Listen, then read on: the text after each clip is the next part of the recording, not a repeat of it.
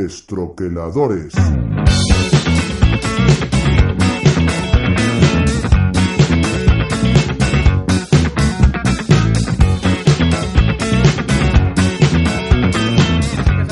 ¿Quieres saludar a Leder? Eh, no creo que le haga especial ilusión. De paso, ya, un- estoy ya un poquito talludito para eso. Igual Guille, que es más joven, confuso. Igual se me afeito. hermoso. Igual si se afeita, sí. Madre, madre del amor hermoso. Un día nos van a cerrar a todos. Bienvenidos, amigos del Troquel. Muy buenas. Bienvenidos. Ya no sé ni qué decir. Bienvenidos. es- es- eso es la mazmorra Pacheco. Muy buenas, amigos del Troquel. Bienvenidos ahora sí a otro nuevo lunes con Destroqueladores. Aquí ya, ya hemos pagado por stream, ya, ya podemos poner nuestro logo. Locurón, ¿eh? Locurón del todo. Guille metiéndose cosas en la nariz.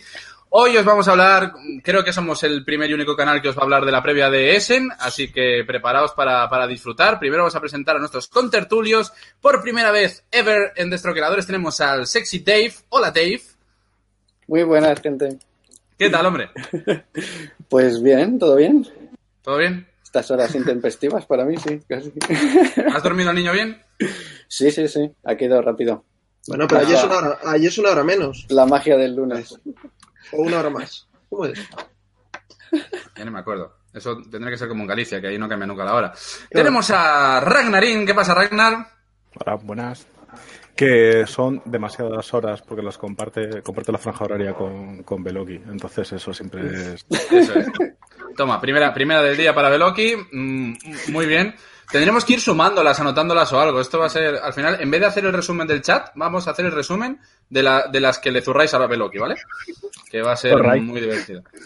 Eh, vale, y, y nada, ya estamos aquí. Bueno, está Guille desde Madrid, estoy yo desde, desde Argés, mm, perteneciente a la provincia de Toledo, y os vamos a hablar de la previa de Essen y lo que, lo que se tercie, porque bueno, eh, algunos tenemos intención de ir, bueno, dos de los que estamos aquí seguro que van, que son Guille y Choca, Dave. choca ahí, choca ahí. Choca, choca. Ahí, bien. Joder. Qué bien queda esto. ¿Cómo, cómo da de sí, cómo da de sí este, este programa? ¿eh? Es, una, es una cosa. Ra- Sí, Ragnar, sí. que yo sepa, no va. ¿Tú no vas a ir a Essen? ¿A Si me, puedo- si me puedo teleportar, sí. Bueno. Oye. Tienes el preta porter, puedes cambiarlo por tele. No, gracias. No, no. ¿No? Al palo fuera. Sí, pero totalmente, ¿eh? Pero, ah, oye, ha llegado al palo y no me quejo. Y yo, nada, estoy pendiente ahí de, de negocios internos, a ver si esta semana ya, ya por fin se sabe si voy a ir o no. Bueno, eh, yo creo que todos tenemos más o menos una lista, una lista hecha, alguno tendrá alguna tonta. Eh, Guille tiene la- el dedo levantado y no es para metérselo a la nariz. No, es para comentaros que mañana a las 10 vamos a estar aquí eh, hablando con los creadores de Monster Food Trucks, ¿vale? Unos chicos majérrimos. Vamos a comentar un poco porque además mañana empieza su campaña de financiación. Así que eh, aprovecharemos para, pues eso, comentar, típico chuliño autor, que venga quien quiera a verlo y a preguntar lo que sea. Y nada, ya lo repetiremos luego otra vez, pero de momento solo eso, para que lo tengáis en cuenta. Y ya podemos empezar con lo que queráis. Sí, eh, y bueno, y decir que el lunes que viene, como vamos a pasar este fin de semana en la Feria de Córdoba, pues que seguramente, ¿vale? Es de estos lunes que sabemos lo que vamos a hacer, haremos un especial de Córdoba si nada, si nada nos lo impide. Vale, pues lo que os estaba, lo que os estaba comentando. Lo que os estaba comentando, bueno, eh, saludamos, parece que nos hemos olvidado totalmente de los del podcast desde que nos hemos vuelto un pelín más visuales. Un saludo a los del podcast, que yo no sé si nos seguirán escuchando después de, de cambiar el formato y de hacer las directo reseñas que ya no las subimos porque no tendría mucho sentido. Nos van a abandonar la gente del podcast. Bueno, un saludo para ellos, ¿vale? No nos abandonéis. Y si, son- y si no os abandonáis, que sea para vernos en YouTube, por lo menos, y, y poder ver nuestros, nuestros caretos Yo insulsos. suelo ser de podcast. Yo, yo, yo sí que. ¿Y, y qué, qué tal el nuevo formato, Dave? ¿Bien? ¿Se Guay, ve bien? guay, guay. Sí, sí. Muy, muy claro, Sí. todo una nitidez. Todo claro, ¿no? Sí, sí, Así sí. todo en 4K, muy guay. Vale, pues si os parece, pues podemos ir hablando de lo que hemos ido, ido apuntando, de los juegos que hemos visto y tal. Yo he de decir una cosa, ¿vale? Eh, muy poco hype este año comparado con los anteriores. He estado siguiendo lo, bueno, yo lo típico que hacía era, pues cada día o cada dos días me ponía las nuevas incorporaciones al preview, ir mirando lo que salía nuevo. Pero ya os digo que, aunque hoy he metido algún jueguecillo más a la lista, tenía 22 esta mañana y le he pegado otro repaso los mil y pico juegos y he metido siete más. Pero en general, poca cosa que me flipe como el Pickle Rick el año pasado, ¿vale? A ese nivel no he encontrado, no he encontrado nada. Así que, bueno, si queréis ir empezando, Dave, por ejemplo, que es el nuevo, ¿quieres ir empezando con, con lo que te ha gustado, lo que te ha llamado la atención, lo que has apuntado, donde te quieres dejar los billetes? Claro que sí. Pues venga, Pues- dale caña. Ya lo comenté incluso por el grupo. El primero que tenía clarísimo era. Voy a ir abriendo. ¿Se puede compartir entonces pantalla y demás? Sí, claro. Como si estuvieses en tu casa. Esto es una maravilla. Fue el City Blocks. Yo este me lo conté por tu culpa, ¿eh? Que lo sepas. ya imagino. Sí, sí. A ver, a ver, a ver. Pantalla, para allá. Compartir. Pa, para, está. Oh, wow. Inception. El Inception, sí. Que es esta maravilla.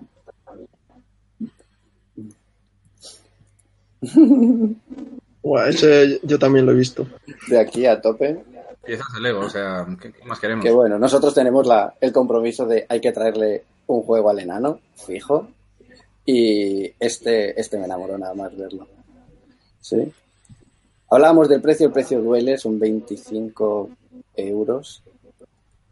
Pero eso, eso, eso duele. Joder, pues no te compres el Nemesis.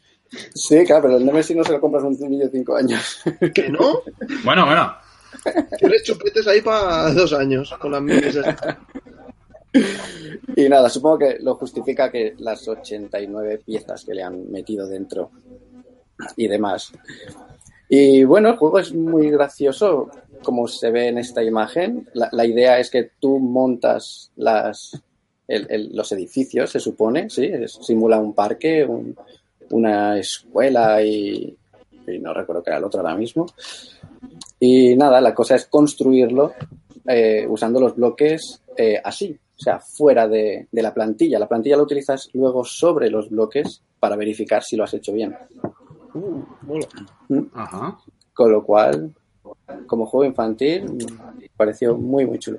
O sea, es la versión Lego de los concursos estos japoneses poniéndose ahí en posturas raras para pasar por... Algún día sacarán ese juego un juego de mesa, ¿eh? Ojo. Absolutamente. Y nada, seis añitos, que está, está muy bien. Y juego rápido, lo típico. He de decir que me han decepcionado bastante el- los juegos a nivel infantil. Me tenía muchos anotados en una primera revisión y cuando me he metido dentro de, vale, ahora cuéntame un poco cómo va. Eh, los que parecían infantiles no lo eran. El que era infantil, la ficha incluso tenía una edad incorrecta y era más baja de la que era. Y empecé a meterle faroleo y demás, que no me suele gustar para un juego tan. ¿No? Para poca edad, que es algo muy. que debe- debería ir por encima de los 10 años o algo así.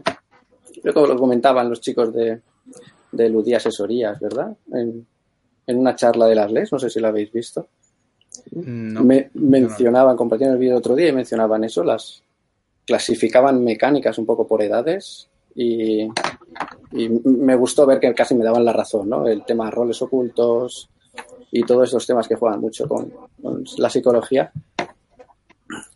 Decían que, que eso, menos de 10 años un niño no tiene esa capacidad. Además es muy duro hacerle mentir y, y vacilarle a un niño con esa edad, su propio padre.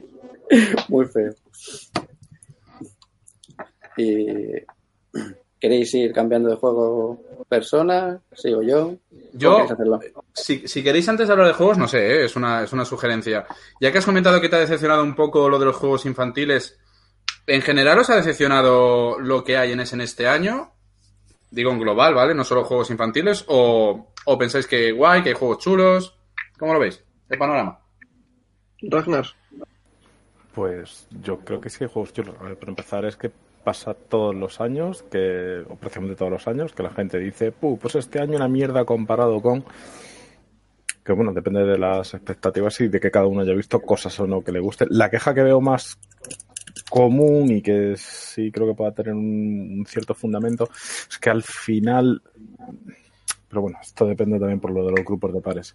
Se acaba coincidiendo mucho en parece que la gente solo destaca determinados juegos, que y, ahora yo al menos haré gala de ello como algún que otro juego del que también se ha, hablado bastante. Entonces, como no, es que las listas de los más esperados son siempre los mismos. Bueno, claro, también depende del grupo de gente que te hayas ido montando en tus redes sociales, eh, las cuales busques. Entonces, ahí va a haber, lógicamente, una coincidencia de, gustos y van a hacer que esos juegos se solapen muchas veces. Pero respecto a lo de la calidad de los juegos, no. Ya de precio de los juegos, ya de eso sí podríamos hablar. Sí, de eso, podríamos y, deberíamos hablar, que ya lo hemos empezado en, en Telegram y anda que ha dado para, para tema de conversación toda la tarde. La verdad es que sí. A ver, yo creo que también es lo que dicen por aquí por el chat, lo que dice Antonio Guilla, dice que la cosa es que ahora mismo hay tanto en Essen que es difícil destacar, que no es como años anteriores, que cada vez cuesta más porque cada vez hay más juegos. Entonces, no es tan fácil como antes que decías, vale, son estos, estos son los buenos, ah, qué bien, qué guay. Aquí hay tantísimos que hay muchos que seguramente pasen desapercibidos, otros que la gente ni se entere de que están ahí. Y luego, no sé, a mí no me ha pasado eso. Yo cuando estaba haciendo la lista, digo, joder, hay un montón de juegos que sí que me molaría comprar o pillar o lo que sea, o probar aunque sea. Pero la cosa es que yo lo que decía Ragnar, recuerdo que el año pasado se dijo exactamente lo mismo. El, Buah, es que este año no hay nada, es que este año menuda mierda. Y luego ha pasado ese y ni tan mal. O sea, no se ha estado hablando del peor Essen de la historia. Y ahora empezamos con este otra vez lo mismo. Entonces, no sé, yo sí que tengo bastantes cosillas que me parece que están guays. Luego el tema de los precios es otra cosa, porque yo lo estaba viendo y digo, tío, es que si me pillo cuatro o cinco juegos de los que quiero, me voy a dejar casi 500 pavos. Sí, yo igual lo que he notado es que hay pocas sorpresas en ese sentido porque vas a ese muchas veces a, ver los Kickstarters que has estado viendo durante el año. Y dices, ah, mira, va a estar allí la demo, o igual lo puedo comprar si ya ha salido. Hay poca novedad en ese sentido, sorpresa. También es porque, porque se comparte más el proceso de desarrollo, creo, en la mayoría de, de, las ocasiones. Poder seguir los diarios de diseñador y tal, envejecer. Más raro a ver, alguna compañía lo intenta hacer, lo de esperarse para la última semana, dos semanas, pero no es lo, habitual.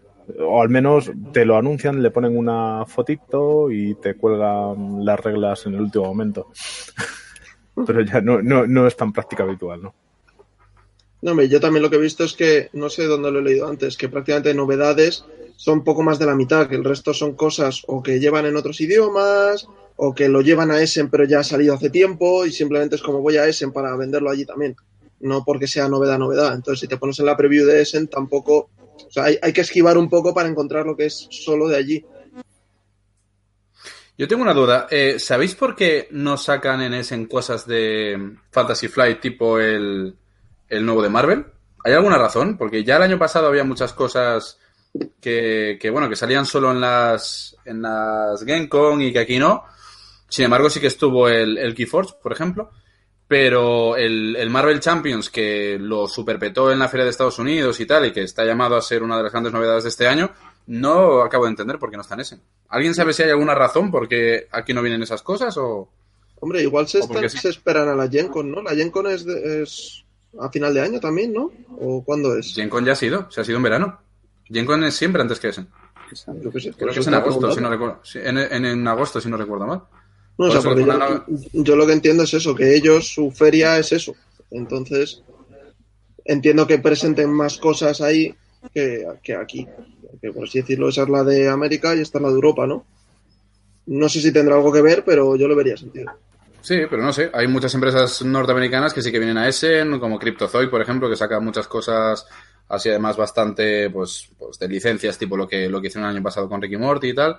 Y, bueno, hay muchas empresas norteamericanas que sí que traen aquí cosas. Y sí que había cosas de Fantasy Flight, como por ejemplo el Keyforge el año pasado, que además fue también un rollo presentación, tuvo bastante, digamos, bastante bombo, había un montón de mesas. Y, no entiendo por qué este en concreto, del que tanto se ha hablado, que no, no viene. A mí me gustaría, la verdad es que es uno de los que me gustaría ver allí. Pero, supongo que si no van serán porque no se esperen vender tanto o algo así. Y además porque hay muchos que también nos comentaron una vez que si tú llevas allí eh, algo desde Estados Unidos y luego te lo tienes que traer porque no se ha vendido, te cuesta una pasta.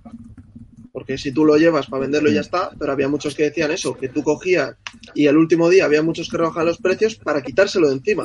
Porque es que si no, también puede ser que no les haga falta tanto enseñarlo por el tema licencia. Es decir, quieras que no, eh, Keyforge no es una licencia Marvel. Me refiero pensando en, en que Fantasy Flight esté pensando en, bueno, yo esto lo pongo en el escaparate de la tienda o de, de cualquier gran superficie y no me hace falta haberlo presentado porque ya ven que pone Marvel. No sé, decir, algún tipo de, de razón comercial tendrán para que haya calculado, hayan calculado que, que no les es necesario. Hmm. Sí, me imagino que será, que será por eso, evidentemente. ¿Y del tema de precio queréis hablar ahora o hablamos después de hablar de algún juego más? Después de que Dave haya abierto la veda. Pues hombre, si queréis, hablamos de uno cada uno y luego ya empezamos a hablar de eso. Vale, Ragnar, te toca. Eh, vale, a ver. Lo que no voy a hacer va a ser lo de compartir pantalla. Buh. Tío, hay que quitar el pornotube siempre antes de empezar el directo. Mira que te lo he dicho veces. ¿eh? Me niego. Eh, ¿Qué grado de dureza o rareza buscamos? Lo que, lo que tú que- Estamos más que acostumbrados a, a que nos hables de juegos que prácticamente ni existen, así que. No, a ver, alguno de los que se, se está hablando y lo cierto es que después de haberlo visto, incluso de haberlo visto en movimiento, ah, ves, lo cual me recuerda. eh, ayer, creo que fue ayer o antes de ayer, los de Man vs. Meeple hicieron un live stream de live, perdón, live stream de cerca de 12 horas de juegos que van a salir en ese. Anda. Y bueno, pues está, está bastante interesante. Es decir, ¿Te lo chupaste entero? El, el- digo, el, el live. El, el dedo del pie, sí. Eh, no, no llevé entero. Había algunos que sabía cómo iban y, y me los salté, pero, pero sí, bastante. Por ejemplo, vi el, el Crystal Palace, que de ese sí se ha hablado bastante. Y ya una vez visto en movimiento, por así decirlo, lo cierto es que está muy guay. está muy, muy guay. A ver, eh, es de mm, esto que se suele decir que mm, nos gusta de ir moviendo tracks, hacer cosas para que se muevan tracks y, y poco más.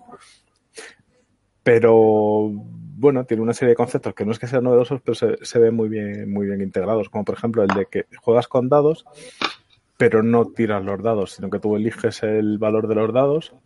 Lo que pasa es que luego vas a tener que, bueno, una cierta penalizaciones o ventajas según el valor de dados que hayas escogido. De hecho, de inicio, eh, todo el mundo pone los valores de los dados y el que haya puesto el valor mayor va a ser el jugador inicial en esa ronda. Y el que haya puesto menos dados va a tener un, bueno, como un tokencito, una, una ventaja tal.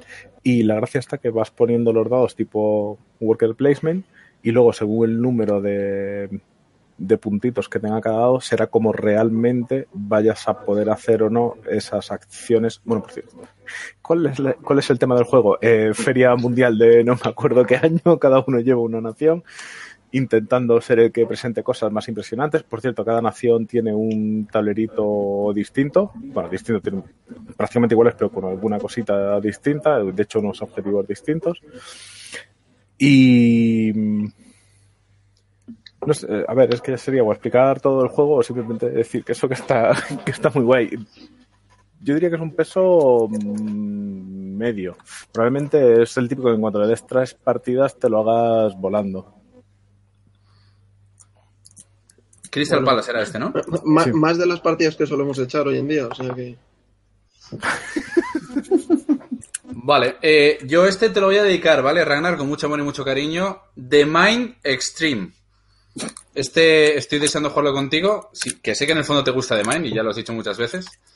Vale, eh, básicamente yo lo que había escuchado es que el, el autor, el amigo Wolfgang Warsch, o Vars, o como, bueno, donde te vas a tomar un- una copa, al Vars, eh, que estaba buscando hacerle, digamos, una expansión al, al The Mind normal, ¿vale? Pero se ve que al señor le está costando. Y lo que ha hecho es sacar otro juego aparte, ¿vale? Esto no es expansión, es un, un standalone. Y básicamente es muy parecido, ¿vale? Lo que pasa es que en vez de un mazo de, de cartas, no os lo enseño porque al final, al fin y al cabo es más o menos lo mismo, ¿vale? Esto es un poco una chorrada, ya os enseñaré otro. Eh, básicamente consiste, en vez de un mazo de cartas del 1 al 100, ¿vale? Hay dos mazos, dos mazos que están numerados del 1, del 1 al 50. Entonces hay dos pilas de descarte, ¿vale? Lo que pasa es que una pila de descarte hay que jugarla, digamos, en orden ascendente y la otra hay que jugarla en orden descendente. Más o menos, digamos que la manera de jugar es, es la misma, sin hablar, etcétera, etcétera. Pero, alguno de los niveles hay que jugarlo, eh, digamos, con la carta cubierta, o sea que no se, no se puede ver, ¿vale? O sea, se tienen que descartar boca abajo. Que esto, si los que hayáis jugado o, o lo hayáis probado, lo tengáis, recordaréis que el modo avanzado del Mind, como si no fuera lo suficientemente jodido, era jugar las cartas boca abajo. Y una vez terminabas, pues que le dabas la vuelta y mirabas a, a ver, o, a- a- o sea, una vez terminabas cada, cada ronda, ¿vale? Cada nivel, mirabas a ver si lo habías puesto bien. Entonces, la verdad es que me tiene buena pinta porque es darle un poquito la vuelta de tuerca de, de tener dos mazos, de lo de los niveles estos y tal. Seguramente sea muy barato, no pone el precio. Pero vaya, como ya sabéis que soy muy fan de The Mind, pues me apetecía, me apetecía echarle un, un ojo a este y, y apuntado está. Así que este, el primero que digo por mi parte. Dime, Sí. Que cuando llegará el momento que el siguiente nivel del juego sea pegarle patadas en la entrepierna de enfrente o Llegará, llegará. Es, lo que está, es, es lo que estaba preguntando el señor, el señor este, el, el Wolfgang. Wolfgang, Wolfgang, Wolfgang. Muy bien, pues yo voy a hablar de un juego que mm, le tengo muchas ganas, pero eh, además me he enterado de que lo va a sacar maldito justo el día que yo me voy a Essen. Así que eh, supongo que no me lo compraré allí y que ya me lo compraré aquí en español. Y estoy hablando del Trismegistus de Ultimate Formula, que es esta cosa de aquí, ¿vale? Que a ver si pongo alguna fotillo que se vea guay que según tengo entendido, eh, bueno, es un juego de gestión de dados, ¿vale? Vamos a tener tres dados cada vez, eh, cada turno, vamos, y lo que vamos a tener que ir haciendo es irlos eh, usando por el tablero, vamos, como al final es un euro, ¿vale? Y, y tenemos que hacer movidas rollo eh, de cosas alquímicas, tenemos que ir cambiando elementos y, bueno, cosas así. La verdad es que eh, tiene buena pinta. Además, el- nuestro amigo el Dr. Mippel nos ha hypeado bastante. ¿Ves? Si te pone por aquí, haces draft, eh, coges, haces publicaciones, movidas así. Vamos. Es que tampoco os puedo comentar mucho porque no me da tiempo a leerme las normas. Pero yo hace tiempo que lo vi, me llamó bastante la atención. eh, sobre todo el tema ese de usar los dados para ir haciendo acciones, pero no solo de este dado es un 1, sino este dado lo pongo aquí y entonces haces acción. Y nada, lo saca maldito, ya os digo, el día 24 de octubre, en principio. Así que a ver qué tal. Ya como cuando yo, cuando maldito lo saque en español, yo ya estaré allí, veré a ver si lo puedo probar allí y me lo compro a la vuelta. Muy bien. Eso Vale, tiene Dave. pintaza, ¿eh? Ah, Sí, no, sí, no sí. solo decir que este tiene una pinta muy muy guay. Tiene lo pinta de, chula. Lo de que el color del dado, el tipo de dado, valor de dado, cada cosa afecte para una acción de una manera distinta, que se puede dar para partirse la cabecita. La portada es un poco fea, eso sí. Podrían haber hecho a ese señor un poquito más agradable de ver. Me recuerda a la señora del, del Concordia, parece su, su primo. Vale, Dave, ¿tienes alguna otra cosa interesante? Oh, sí, muchas. Sería, sería gracioso que hubieras dicho, no, yo ya he acabado. Listo. Pues a ver, uno que me ha hipeado mucho ha sido el Arcade. ¿Lo habéis visto? Mm, De, no. de Ankama. Será, habrá demos, será Kickstarter, supongo. Cholón de mini. ¿Se ve la pantalla? eh? Eh, no. No. Ya está. Es que le tengo que dar yo. Ah, ok. Pero eh, ya s- solo por información, le puedes dar a compartir solo una pantalla del Chrome y así no tienes que compartir todo. Ah, interesante. Sí, bueno, ya, ya ha dado igual. Y eso Estamos empezando, estamos empezando con esto, Dave, no te preocupes. Bueno. Ah, ok. Controlado. Pim, pam. Ahí está. No, no está. Ya está. Sí. Pues a esta gente se le ocurrió mezclar, hacer un juego rollo campañas, minis, y la temática ha sido de steampunk y egipcio.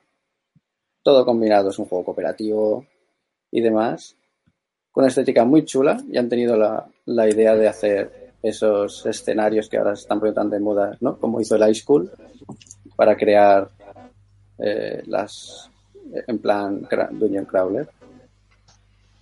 Muy, muy chulo. Pero bueno, son de estos que vas a Essen porque la información que hay es escasísima, apenas tienes que revisar un poco, apenas una entrevista en francés, en, en los foros algún comentario y demás. Pero vamos, con lo que nos gustan las minis, Joder, tiene, Este- tiene pinta chula, ¿eh? promete. Bonito es. Sí. Y la mezcla de temáticas a mí me llama mucha atención. Tenía en mente, teníamos en casa hace tiempo el decir, hostia, nos apetece tener un juego de temática egipcia y no tenemos nada así. Este va, va a ir como anillo al dedo. Ya veremos qué tal en, en realidad. ¿Y Vale. por qué no vas a lo seguro y te pillas el Kemet? Como sugerencia. Pero ¿qué me estás, con- qué me estás contando? ¿Qué mete está ¿Qué- guay, eh? ¿Qué metas? Pero el que metes más rollo Scrabbler. El que met- No, pero es egipcio. y es certificado juegazo. Eso es cierto. Y nada, poco más de añadir que este. No hay mucha más información. Vale. Ragnar, Minis, minis bonitas y ya está, ¿no? Lo que quieres decir. Sí, sí, sí. Mucha promesa de que va a ser chulo. Y que está Bauza, que hasta que no saque un juego de bazas no, no dará lo que tiene que dar. Y está ahí Bauza, sí. El 5 de noviembre está el Kickstarter, justo postes. A ver, yo busco alguno curiosete y que nos haya hablado mucho. Vi uno que tenía bastante buena pinta. Mm, Bueno, el Trismegistus lo quito ya de en medio, ya que... Mm, No, eso es un Kickstarter. Aparte no me apetece hablar de Kickstarter, me parece... Me, como que pierde, pierde su gracia. ¿No? Lo de la presentación de los Kickstarters en ese. Hombre, es raro. Pues, Pues a ver. probar. Eh, hay un filercillo que se llama Curios, que creo que se presentó en las Gen Con, en realidad, correcto. Curioso. Y el juego consiste en hacer eso todo el rato. Es hostia, y gana, y gana el que se queda barbilla. efectivamente, el que prenda fuego antes es el que... No, molaría Has eso. jugado, has jugado a cosas peores, seguro. Ti- Tienes que decir, eh, ti- tienes que contar algo que la gente no sepa y entonces si lo sé dicen, hmm, curioso, ganas tú. Es como el Happy Salmon, pero con cartas de tener que rozarte hasta que eches fuego. Sí. Pues a ver, el- me parece muy curioso, nunca mejor dicho, el planteamiento del juego. Y es que tiene cuatro tipos de, de materiales, que son como. Hay un tipo de material en una de las cuatro zonas arqueológicas, son como cuatro excavaciones. No se parece al Tebas. Pero el tema está que los jugadores no saben cuánto vale cada tipo de artefacto. Es decir, no saben realmente qué excavación arqueológica es la que va a dar un mayor, mayor rédito. Entonces, bueno, pues hay unas cartas que tienen valores 1, 3, 5, 7. Se asigna cartas aleatorias a cada uno de esos cuatro lugares, que va a ser el lo que valgan los artefactos sacados de esa excavación. Y luego cada jugador tiene tres cartas en la mano que como no son esas cartas que se han puesto ahí para darle valor a esos sitios arqueológicos, ahí es cuando jugamos con un poco de deducción. Es decir, si tú tienes, eh, sabiendo que hay, por ejemplo, en color rojo 1, 3, 5 y 7, y en tu mano tienes el 5 y el 7, ya sabes que los artefactos del sitio rojo van a valer o 1 o 3. Van a ser mierdecilla. En, entonces, pues lo que se juega es poniendo como unas especies de, de, de arqueólogos o ayudantes de arqueología en cada uno de estos sitios. Conforme se vayan poniendo, va a incrementar el número de ayudantes que tienes que poner en cada sitio para excavar artefactos.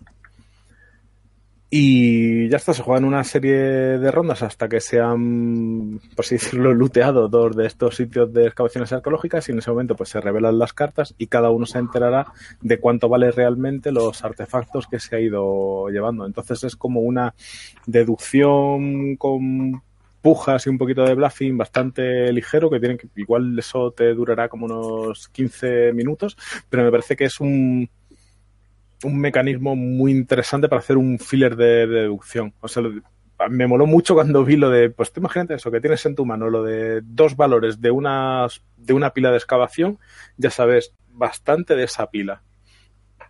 No sé. Curioso, nunca mejor dicho. Ahora que has dicho que era un juego de bluffing, estaba pensando yo, ¿por qué no hacen un juego que sea de esto de, de tal, de bluffing y tal, y que se llame Bluffing Cazavampiros? Creí que ibas a decir Epi y Bluffing. También. Creí que ibas a ir por ahí. pero bueno. Y además ahí daría juego porque sería... A ver, mm, ¿realmente nos gustamos? Mm, ¿Sí o no? Mm, No lo tengo claro. Venga, acércate un poco más a mí a la cama. Bueno, continuamos. Yo vale. os voy a hablar de... mm, mm, mm, mm, mm, mm, mm, Uno que tenía el año pasado, de hecho, y que no me lo... Y hablé de él, porque además tiene un título super guay, que es Big Dick, eh, acabado en G, no en CK, que es un roll and write, que por cierto he apuntado un par de ellos, y es de... mm, de TMG, ¿vale? De la editorial TMG. Este sí que lo voy a... A ver si lo, comparto. Espera, déjame que lo abra primero, porque la verdad es que está, está chulo. Voy a ver, share screen. TTT, share screen. No sé, ta, ta, ta. Vale. Para los del podcast, eh, pondremos una musiquita o algo aquí en medio. Seleccionar ventana o pantalla. Puede ser las chicas de Ipanema, pero en plan ascensor. Por Sí, sí, claro. Obviamente, cuando sepa lo que es eso, lo hago. No sé si va a ser esto, si la voy a liar, si me va a aparecer por Notube. ¿Es esto? No, no es esto. A los del podcast se le puede ir informando. Ahora abre la BGG. Busca el juego tal. ¿Es este? Tercera captura. Sí, es este. Permitir. A ver si me deja. A ver si aparece. Sí, aparece porque lo doy yo. A ver si aparece porque le da guilla, efectivamente. Vale, pues aquí tenéis el Big Dig, acabado en G, que es, bueno, es, le llamamos Roll and Write, ¿vale? Pero al fin y al cabo es como el Welcome to. No hay dados, ¿vale? Lo que se, lo que se van a jugar son estas cartas que podéis ver aquí, ¿vale?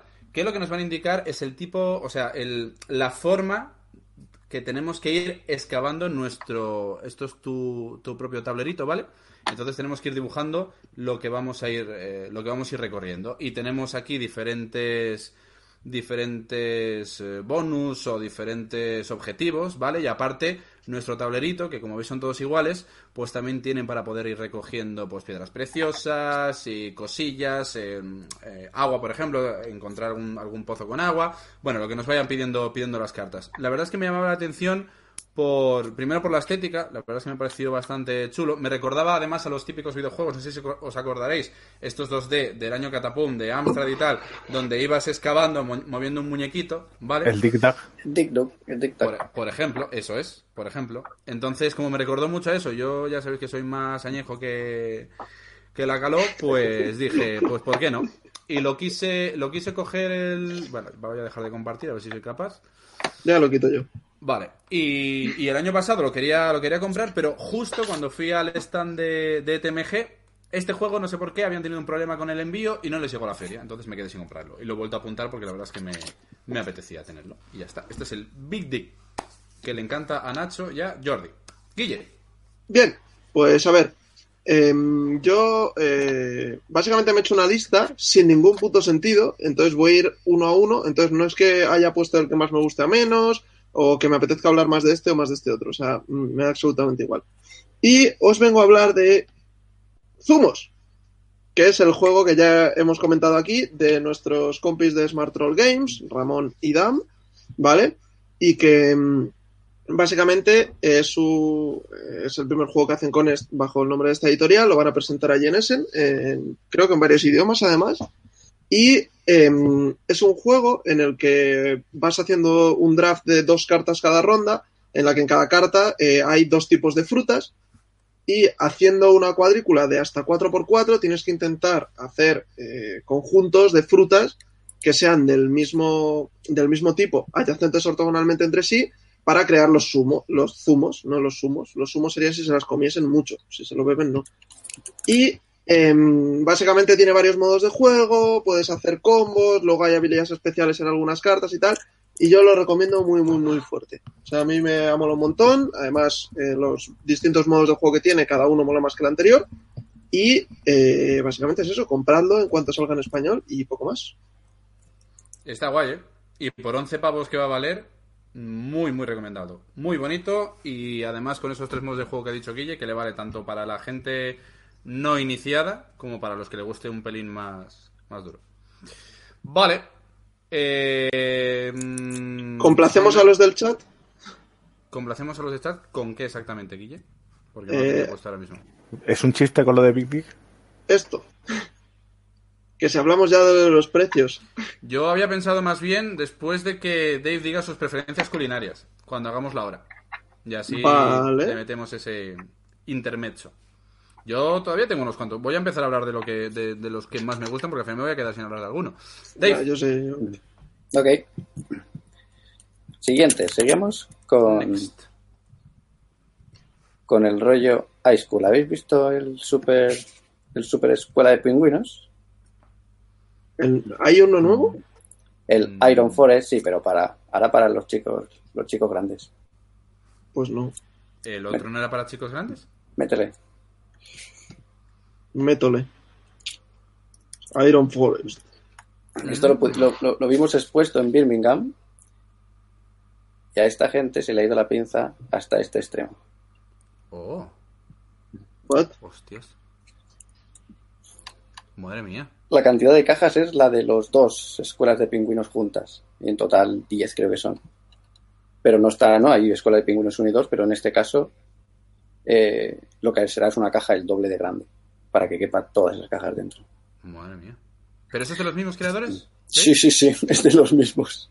Ay, Pero han pasado de los pingüinitos a decir, le meto mecas, hacemos como si esto fueran diferentes escenarios, como si fuera una campaña, vamos cambiando las reglas, se juega por arriba, se juega por abajo. Esto de aquí que veis es una rampa para saltar hacia, para disparar a, lo- a los muñequitos de un- del piso inferior al piso superior Hostias. y jugar a tirarlos. Eh, me estás jodiendo la vida, ¿eh? Otro que me voy a apuntar. Iron Forest. Apunta, apunta. A ver, a ver. Joder.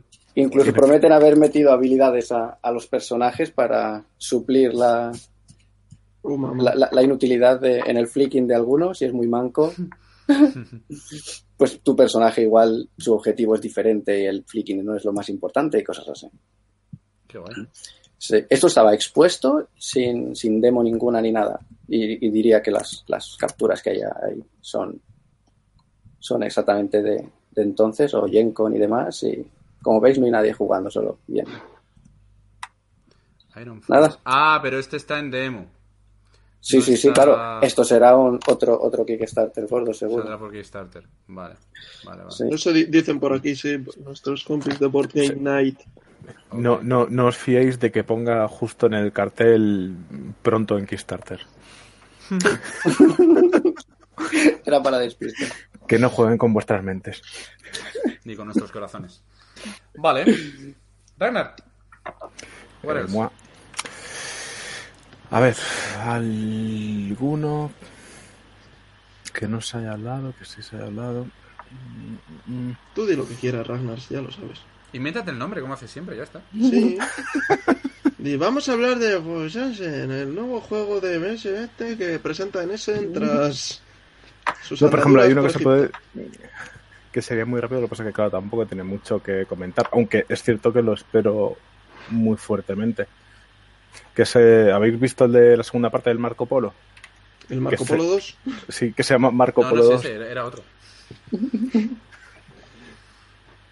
Eh, sí. Es es que, claro, realmente de eso no hay mucho que explicar porque si te fijas en tablero Polo y demás, 2. es Marco Polo 2. Ya está. Hemos cambiado un poquito algunas cosas del tablero y tal para que sean otros efectos y alguna que otra acción distinta. Pero si te gustaba el Marco Polo, te va a gustar esto, lo cual me parece mm, estupendo y, y no único porque también pasa con el de Orleans, que no sé si alguno le ha hecho también un vistazo Sí, al nuevo, Mm. que ese también tiene una pintaza. Stories of Orleans o algo así, ¿puede ser? Te, te lo digo exactamente para no meter Orleans algo, sí, lo vi hoy. No El- lo había visto. patón como habitualmente. Joder, tanta pestañita. Ta, ta, ta. El Orleans Stories, sí. Ese. Que lo mismo, es un Orleans de base, pero que luego le han ido metiendo eh, cosas en forma de historia, así como una campaña y tal pues eso, ha sido rapiditos y no, no cargar mucho a la gente, pero cosas que, se le pueden echar un, vistazo. Yo tengo uno que no sé si le habrá echado un ojo Ragnar, porque a lo mejor le puede llamar la atención. Se llama, espera que lo tengo por aquí abajo.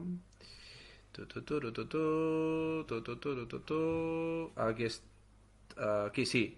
Dawn of Mankind, o sea, como el eh, sí, la- el resurgir o el amanecer o el res- algo así, algo así. Los que los que sepan de inglés mm, sabrán lo que significa. Eh, este, espera, voy a ver si soy capaz de compartir otra vez. Esto no es. Joder, macho, qué torpe estoy haciendo esta mierda. Este. Vale. A ver, vamos a abrirlo. Vamos a enseñar a fotos, porque la verdad es que tiene. Bueno, enseñar a fotos. Eh, no sé por qué estoy compartiendo. Este creo que no tiene fotos, tenía un vídeo. No, no voy a poner el vídeo, ¿vale? No tiene fotos. Bueno, lo único que os voy a enseñar es la portada, ¿vale? Está aquí. Básicamente, este, este juego, que si os pusiera un poquito del vídeo, aunque sea, aunque sea sin sonido, igual lo podíais ver. A ver, no sé qué tal va a salir, pero quería que vierais el tablero porque la verdad es que tiene pinta de estar bastante guay. Hicieron una especie los, los chicos de, de la Working Geek, Geek, no, Geek, hicieron un, una especie de preview en el Origins y tal, y tenía buena pinta. ¿Se está viendo algo? ¿Lo podéis ver? yo s- sí, el, sim- Sí. el antiguo logo del. Vale. Oh, ¿eso qué es? ¿El ¿Se Barrage ve? versión cutre? No, de hecho, de hecho, yo creo que esto no sería cutre comparado con cómo ha salido el Barras. Vale, pues entonces Eh, el Barrage versión buena. La- el Barras es buena, correcto. Básicamente, yo por lo que he estado leyendo en la descripción del juego, es un juego de, de crear tu propia civilización, ¿vale? Como tantísimos otros juegos. Lo bueno es que tú vas a ir avanzando con tus meeples en función del camino que tomes, ¿vale? Porque puedes elegir entre, pues, evolucionar de una manera, de otra, que, que tengan descendencia, luego, pues, que tiren por un tipo de, de- estudio de ciertas artes o tal. Y lo que mola es que básicamente acaban pereciendo. O sea, tienes que ir jugando con ellos hasta que llegan, digamos, al track final y se te mueren. Y por eso tienes que ir teniendo descendencia para no quedarte sin meeples. Y la verdad es que por lo que estuve viendo tenía, tenía bastante buena pinta porque, porque, bueno, tenías como... Aquí se ven que son losetas diferentes, por lo que se ve que no siempre va a ser igual el, tablero y, que va, va a cambiar bastante, bastante de partida a partida. Y, y ya te digo, por lo que por lo que estuve leyendo en la descripción, que si queréis os leo un poco por encima, tenía, me tenía buena pinta. No es caro, además, comparado con lo que había, este va a costar 35 euros. También es verdad que la caja no es súper súper grande, ¿vale? Pero, pero no, tenía, no tenía mala pinta. Dice aquí cosas como mm, tienes que mover tu clan por diferentes rutas, eh, recolectar recursos, tener hijos, crear arte, descubrir nuevos métodos para hacer cosas y... Como eh, los final- catalanes. como los catalanes, exacto. Y al final tendrás que hacerte mayor y morir. Y tal. Entonces también tendrás que, que tener en cuenta pues la comida para que no se te muera la gente, etcétera, etcétera. Y no sé, este de lo que vi así de este estilo me, me tiene una pinta bastante, bastante sencilla. Voy a parar de compartir. Hay, hay preguntas muy importantes por el chat. Ajá. ¿Por qué te salen recomendaciones de vídeos de tractores? De vídeos de tractores. Sí, en el vídeo que ponías de abajo aparecía recomendaciones, el programa de destracadores y vídeos de tractores. Y dice Mm. Pablo que es porque tiene muchos detractores. Puede ser. Puede ser. Y luego también de-. Sí, y como decía bien Luis Francés, eh, parece My Little Barrage. Puede Ay. ser, perfectamente. Muy bien. Bueno, por cierto, Ragnar, por aquí te exigen hablar No. de cierto juego. Por el chat, un tal José Manuel. No conozco, que no conozco ningún José Manuel. para que lo tengas en cuenta. Bueno, a ver, pues voy a voy a hablar yo, ¿vale? Este es un juego que vi hace algo de tiempo, eh, la verdad, y me llamaba bastante la atención, que es este que veis aquí, el Ragusa, ¿vale? Eh, aparentemente es un euro ligero, eh, pero tenía una cosa que me, que me hacía gracia, ¿vale? Como podéis ver aquí en la imagen, o sea, el tablero es como una ciudad, ¿vale? Y luego un bosque fuera. Y la ciudad tiene una, una muralla que aparentemente se puede ir construyendo también. La cosa es que tú vas a ir poniendo eh, distintas casas en, entre tres zonas, al más puro estilo Catán, ¿vale? O sea que cada hexágono tiene distintas cosas. La cosa es que las de dentro, o sea, las de fuera de la ciudad, lo que te dan son eh, recursos y las de dentro de la ciudad lo que te dan son acciones mejoradas o acciones únicas o acciones extra, no sé cómo va exactamente. Entonces, la cosa es eso, que según donde vayas poniendo te van dando unas cosas u otras. Me ha llamado bastante la atención, además que mmm, estéticamente parece bastante bonito.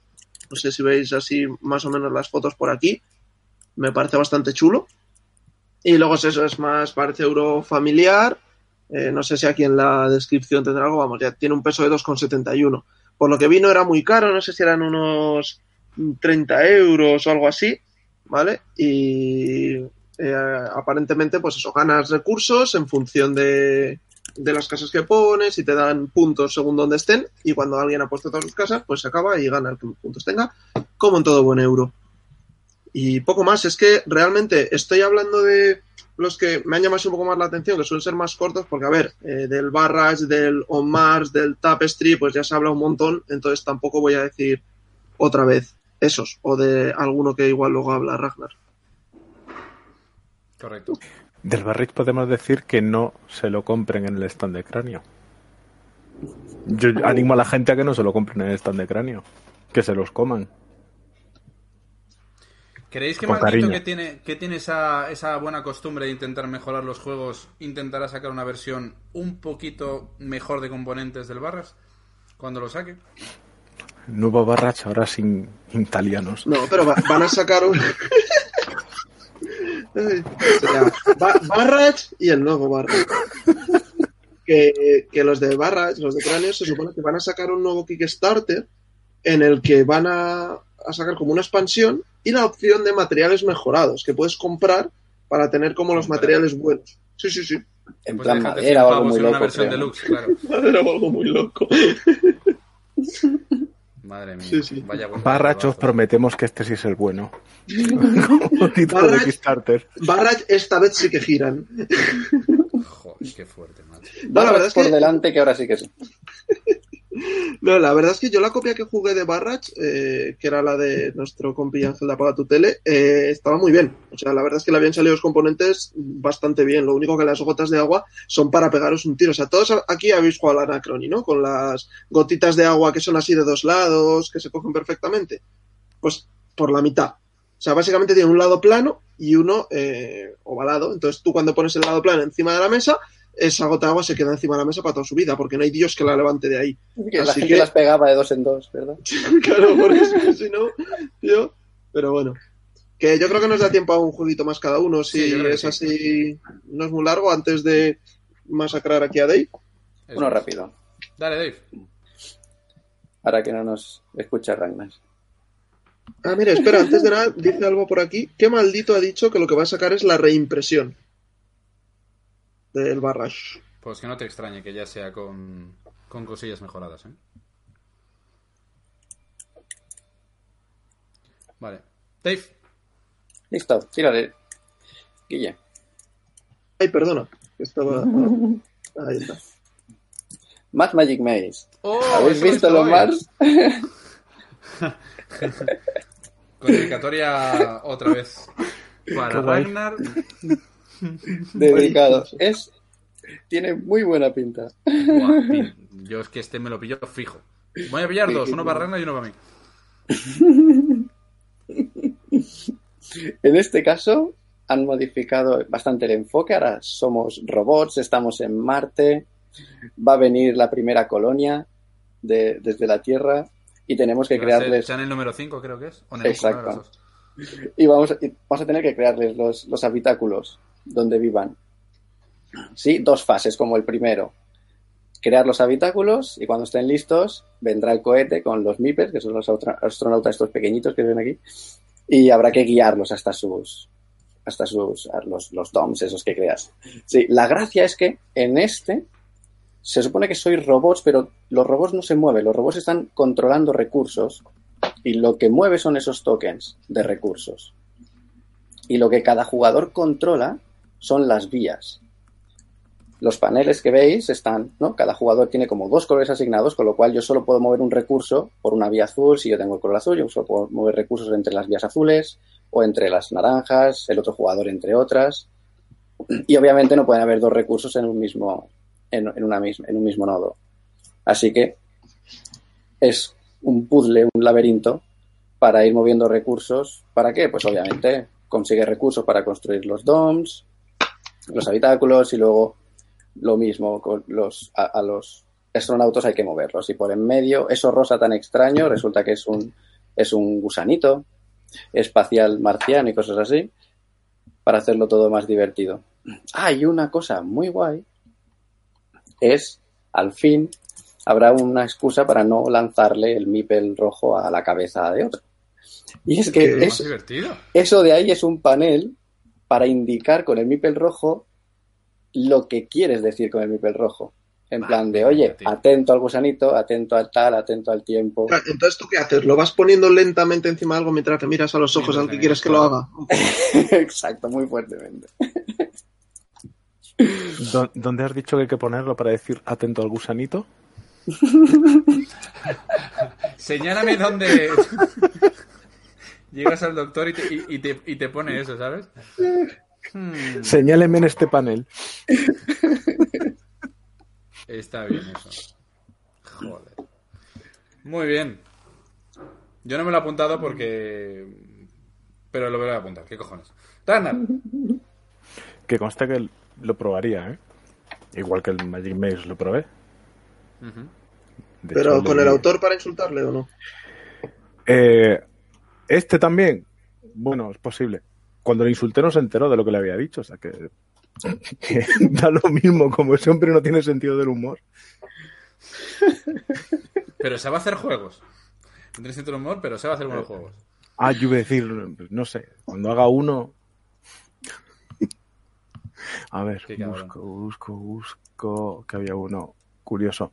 Atelier. No sé si lo habéis visto. ¿Cuál? Atelier. Atelier. No. Bueno, ¿Cómo acabado se- en. Se ha aca- acabado en R. Atelier. o sea, Atelier, que es el, el taller, ¿no? De pintores y, y tal. Es un juego de dadetes. Para variar. Bueno, lo cual para gran alegría mía. Eh, es otro juego de dadetes que no es el que ha dicho José Manuel que mencione. lo cual me parece importante. Eh, vale, este es bastante simploncillo, pero creo que no lo he visto por ahí en ninguna lista ni nada de juegos ligeros de, manipulación de dados.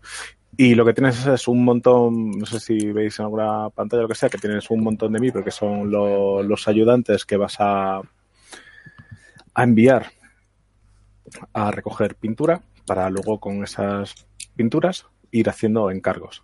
Encargos que te darán una serie de personajes y pues con eso tendrás puntos y tal, pero la gracia está, eh, para empezar, que según el valor del dado podrás hacer una acción como reclutar un ayudante o enviar un ayudante a un sitio o tal, en fin, X. Eh, también puedes simplemente descartar dados para ganar unos tokencitos que te, bueno, pues típico token de hacer trampita con los dados, en plan de, pues con esto mm, puedes rerolear, tal. Es decir, la parte de manipulación de, dados que, que tiene que haber.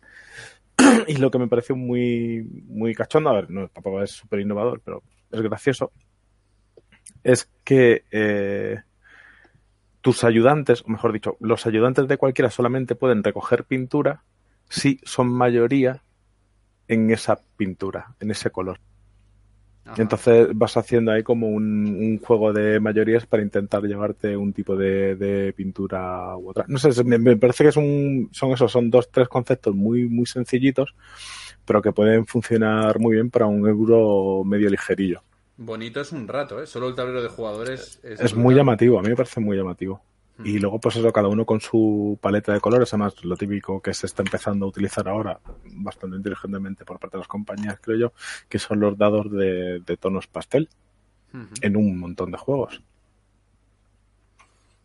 Mola. Bueno, pues eso, el atelier, yo creo que también está para echarle un vistacillo. Vale. Yo voy a compartir pantalla otra vez. Mm, compartiendo pantalla, ¿eh? Compartiendo pantalla y solo transporta materia. Vale. No sé What? si lo estáis viendo. Desgraciadamente sí, ¿qué es eso? Esto se llama Mr. Face, que es de la compañía Oin Games, unos No se japoneses. llama con un 6 y un 4. Sí, sí, debería, debería, debería, tal cual.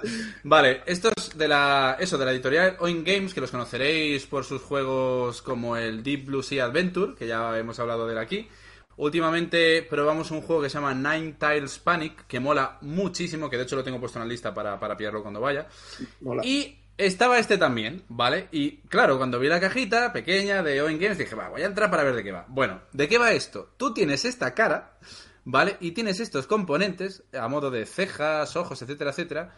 Y lo que tienes que hacer es interpretar algo. Aquí podéis ver que pone, eh, aquí donde está señalando el verde, pues agrio, aquí significa uy, aquí pone qué es ese olor, aquí picante, aquí la la la la, no puedo escuchar, y aquí algo está atorado en mis dientes, ¿vale?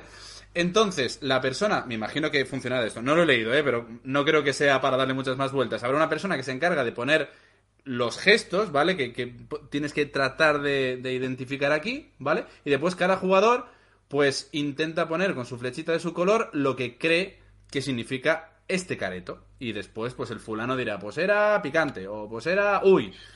Y no sé, me tiene pinta de simpático, la, la verdad. O sea, tiene pinta de ser así graciosete. Y, y va a ser una caja súper pequeña. Bueno, aquí veis más o menos los componentes. Aquí parece que está como medio triste y tal. No sé, Puede- tiene pinta de, de gracioso.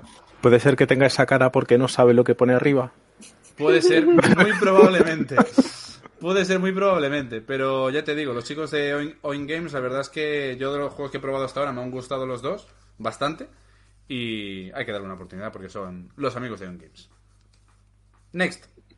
Muy bien, esa soy yo. Pues como José se estaba quejando de que este año había pocos dados, eh, pocos juegos de dados, pues eh, os voy a hablar de esta cosita que se llama Coral Islands, ¿vale? Que es un juego, como podéis ver en pantalla, de eh, minis súper grandes que eh, en forma de dragones, etcétera, que se ponen una encima de la otra para formar eh, diferentes cosas. La cosa de este juego, eh, ¿vale? Es que esas minis de seis dados eh, o sea, de seis lados, perdón. Eh, este juego es un 2 en 1, ¿vale? Tiene el juego Coral, que es este, y el juego Island, que es este. O sea, básicamente puedes hacer dos cosas. Y eh, son un poco diferentes, ¿vale? En el de Island lo que tienes que hacer es ir poniendo los dados así, pues como se ve en pantalla, poniendo diferentes alturas. Cada, el color del dado hace, o sea, representa una algo, o sea, como se dice, una característica de esa isla, pues si tiene bosques, si tiene desiertos, movidas así. Y en el apartado coral, pues lo que tienes que hacer es ir haciendo corales, al más puro estilo riff. Y lo que pasa es que los peces que hay en los corales eh, interfieren, ¿vale? De base a, en, función de los puntos que vas a hacer, ¿vale? Como se puede ver, tiene cartas que te van mostrando, pues, cómo tienes que ir haciendo las cosillas. Y básicamente poco más. O sea, es un juego que me llama mucho la atención porque me pareció súper bonito. A ver si se ve aquí la portada más o menos. ¿Vale? Me pareció súper precioso. Vi un montón de dadetes y dije, mmm, para adentro. Hay como tres juegos de corales este año para eso. En dos o tres. Había este y creo que otro más. O sea que después del Rift parece que ha tenido éxito la, la temática. Vale. vale yo, yo, antes de nada, o sea, cada vez que hablo de un juego, resulta que Alba y Veloki ya lo han probado en una feria de allí. Van un, van un paso delante esta gente. Es que no, los, los, que viven eh, en Inglaterra es otro rollo. Dice, dice Veloki, básicamente, bueno, no, lo podéis ver. Guille no, dice, lo probamos el año pasado y no, funciona fatal. Pues nada, dice, pues, pues me lo quito la lista. Eh, borrad esto último del vídeo. No, ya no lo quiero. Hmm. Nada, sí me lo voy a comprar y que le jodan a Veloki. Se quitan. No, a ver, a mí me ha llamado la atención. Luego habrá que ver cómo se juega. O sea, esto es ahora yo por lo menos he hecho una lista así un poco viendo por encima, pero antes de ir a ese, leer las instrucciones de todo y ver un poco a tal. Veloki tampoco funciona y ahí está. O sea que... Y llevamos dos. Espera, Bueno, es oye, que. dos te- en una hora no está tan mal. No, no, no, tengo, tengo, tengo que hacer. ¿Qué vas a hacer el marcador? eh, sí, en plan, ¿qué, qué pongo?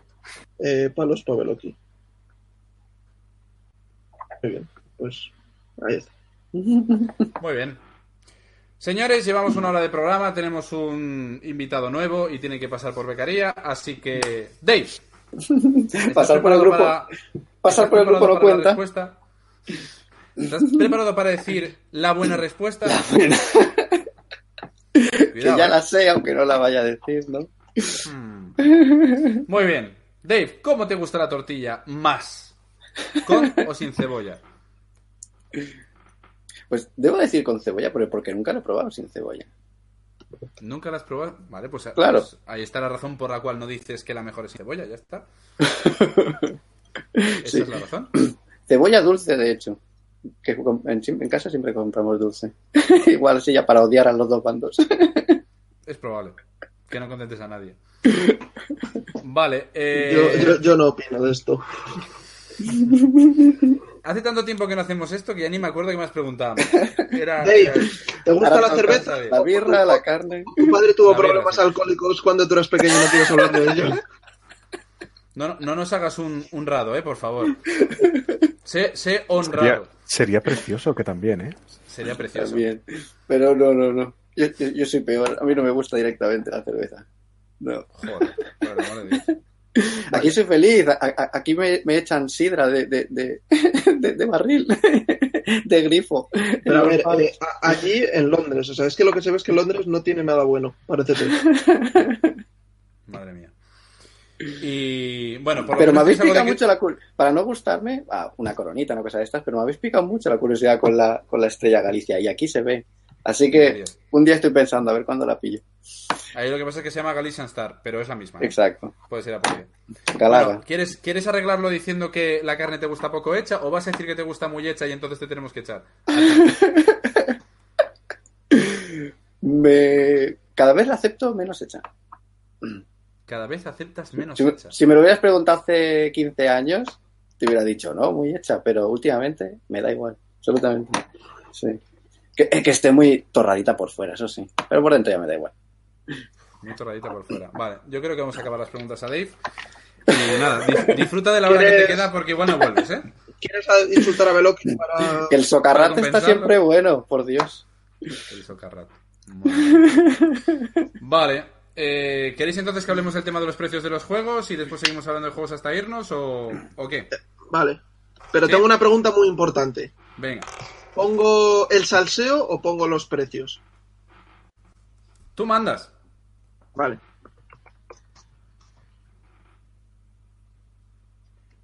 Vale, mira, así.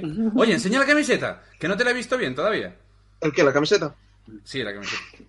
Por, eso, por eso intenta, intenta pararte en la cintura, ¿vale? Oh, cómo mola, tío. Mola Espera, espera, espera, espera. Mira, mira, mira. Ole.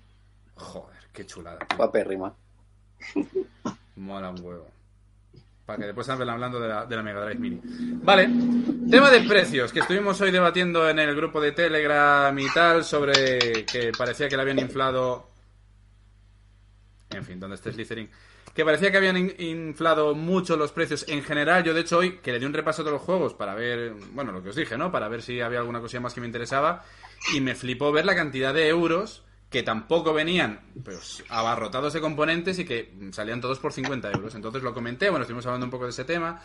Hubo comentarios respecto a, a que, bueno, que cada vez digamos que las editoriales pues contrataban gente más profesional en traducciones, en no sé qué, no sé cuánto, y que como que se justificaba un poco lo de los precios. Entonces, bueno, somos cuatro, cada uno tendrá su opinión. Así que, ¿qué opináis sobre el tema de los precios este año? De lo que va a salir en Essen, ¿eh? Ya no, no estoy hablando solo en general de los precios de los juegos de mesa, que ya hablamos en su momento de ello, pero de lo que va a salir en Essen. Si os parece que está inflado, si parece que está bien, etcétera, etcétera. ¿Alguien quiere comentar o empiezo a hablar y a soltar bichos? Dale, dale, por favor. Mata. Eh, no, a ver, eh, yo entiendo que el tema del aumento de los precios sea algo, eh, entre comillas, natural. A medida que esto va creciendo, pues se van aumentando los precios y tal. Pero es que es verdad lo que decíamos antes, que es que hasta hace nada eh, parecía eso, que un Kickstarter de minis, o de mini, por ejemplo, 100 pavos. Ah, bueno, es normal. El problema es eso, que en el momento que se empieza a normalizar eso, todo empieza a crecer, porque antes lo que estábamos comentando es, no, es que claro, ahora hay que pagar también a los traductores, hay que pagar eh, los artistas cada vez son más profesionales en las cosas que se meten en los juegos y tal. Pero, hombre, no sé si tanto como para, eh, pues eso, subir tanto los precios. Yo creo que se está dando un poco la cosa, primero, que cada vez hay más gente y entonces eh, se intenta subir los precios pues, para ganar más dinero, como siempre. Pero luego también es que lo que decía tantas veces, que se está probando un poco a ver hasta cuándo es el límite. Porque es que mm, es lo que decíamos con el barra, eso creo que lo decías tú, Ragnar. Si quieres contarlo tú ahora, lo, que habías, lo, que nos has comentado antes en el chat. Sí, que yo creo que lo del Barrech fue clarísimamente, o se podía interpretar clarísimamente como, como un estudio de mercado, porque ya estaba viendo un cierto inflado de precios de los euros. Hasta ese momento había sido más tirando para los Ameris en Kickstarter, ¿no? Estaban probando a ver hasta qué punto podían estirar, hasta que estos dijeron, oigan, ¿Y si probamos con los euros también? A ver si también podemos tirar de aquí. Y, y la campaña, si te paras a analizar X factores de la campaña, bueno, pues el primero principal es que era una compañía ya establecida que podía haber sacado directamente a retail sin ningún problema ese juego, más aún teniendo en cuenta eh, autores y demás, autor en concreto. Y eso que lo habrían vendido sin problemas. No era necesaria la campaña de Kickstarter. ¿Por qué se sacó en Kickstarter? Pues bueno, bajo la excusa de que si exclusividad y tal y cual Pascual, aprovechamos para hacer las típicas cositas de, por ejemplo, venderlo en tres tiers distintos, aunque realmente completo solamente sea uno, y, mierdas del estilo, para ver cómo podemos estirar esa, ese espacio de precios con un euro y claro, les salió de puta madre. Eh, yo a mí, eh, hubo dos personas que, me preguntaron qué, me parecía la campaña y yo les dije que realmente si fuera cosa mía, bueno, que de hecho yo lo había probado, el juego estaba muy guay, pero que no entraran. Que esa campaña estaba hecho que para, para que a la gente, para jodernos a la gente que no nos gustan los euros. Para seguir aprovechándose, seguir subiendo. Si eso salía para adelante, el año que viene, que es este, y vamos a ver un incremento bastante importante de, precios, bueno, con este juego y con otros más. Es decir, no estoy diciendo que fuera única y exclusivamente culpa del Barrage, pero que era un, un síntoma evidente. Sí, o sea, que igual es eso, que no es que hayan sido ellos los que han empezado con esto, sino que se han adaptado, ¿no? Se han aprovechado de la ola que estaba viendo y dice, bueno, pues vamos a probar, ¿no? Y tiraron bastante pronto, o sea, fueron de los eso, no sé, no sabría decirte si o primeros o más evidentes o una mezcla de, los dos. Casi, la cosa es que yo, sobre todo, eh, esto, para el que no lo sepa, está estos días por el tema del Nemesis, que era un juego que en Kickstarter creo que eran 80 euros, 70, 80 euros, más envío, y ahora lo, van lo han sacado en retail por 150. Entonces es que es eh, prácticamente el doble del precio. Y entonces cada decían, no, claro, pero es que aquí el Kickstarter es una venta directa y aquí tienes que meter a la distribuidora y tienes que meter más envíos y tal. Y digo, ya joder, pero es que si eso fuese así, si fuese tanto el margen que se comen todos esos intermediarios, todos los juegos valdrían eso. Y entonces, claro, ahora el problema es que la gente se está quejando de que no, es que el Nemesis no tiene los componentes, es que no tiene tal, es que no tiene cual, pero mm, es que hasta hace nada esos juegos solo se pagaban así en Kickstarter con un montón de extras. Y ese mismo juego, por 70-80 euros, te venía con más extras de los que te vienen ahora por 150. Entonces es que yo creo que lo que ha dado un poco la alarma, porque lo que tú comentas, Ragnar, es verdad, pero es verdad que ha sido como paulatino. O sea, un juego que a lo mejor ahora te cuesta 80 euros, un euro, que te cuesta 80 euros con X componentes, hace unos años te costaba 40 o 50 euros. Entonces, bueno, poco a poco ha ido subiendo, pero es que esto ha sido como muy bestia y muy de golpe. O sea, hasta hace nada eh, todos los juegos de Fantasy Flight, etcétera, estaban topados en los 100 euros. Un Mansiones, un Imperial, eh, todos estos juegos de minis. Salió el de Canción de Hielo y Fuego, que no les fue excesivamente bien en el Kickstarter, y ahora este que de repente cogen, y creo que han sido los de Edge, ¿no? Que de repente han dicho, bueno, pues vamos a ponerlo así. ¿Qué dicen las malas lenguas? Que es un estudio también para ver qué hacen con el Gunhaven aquí en España. Pero, es que, Guille, es que además el, en el caso del, del Nemesis, es que quien lo pillaba en la campaña, por ejemplo, los que lo querían en español, lo tenían en español, la versión de Edge. O sea, exactamente lo que pasó con el This War of Mine, han hecho lo mismo, porque además son la misma editorial madre, es, es Awaken Realms, son los polacos. Y es que ni siquiera nos vale la excusa de no, es que vale 150 pavos porque se le ha pagado la traducción. No, es que los que se metieron en el Kickstarter por 80 pavos lo tienen totalmente traducido al castellano. Es decir, mm, puede ser lo que, lo que dices tú de las malas lenguas. Lo que pasa es que si la gente compra esto a cascoporro el, el, el Nemesis a 150, lo que metemos que nos van a meter una clavada con el Gloomhaven a los que no lo tenemos y los que lo queremos en español, que bueno, que lo vamos a flipar. Que de tenerlo en Kickstarter por 100 euros o 120 la segunda edición, a clavarnos 200 pavos. Y la gente se lo va a comprar porque va a ser, porque como es el Sí, pero es que- se lo comprará. Es lo que se ha comentado tanta gente. Si la gente sigue comprando, es que algo no estará haciendo tan mal. Pues sí, nos quejaremos mucho, pero es que se sigue comprando.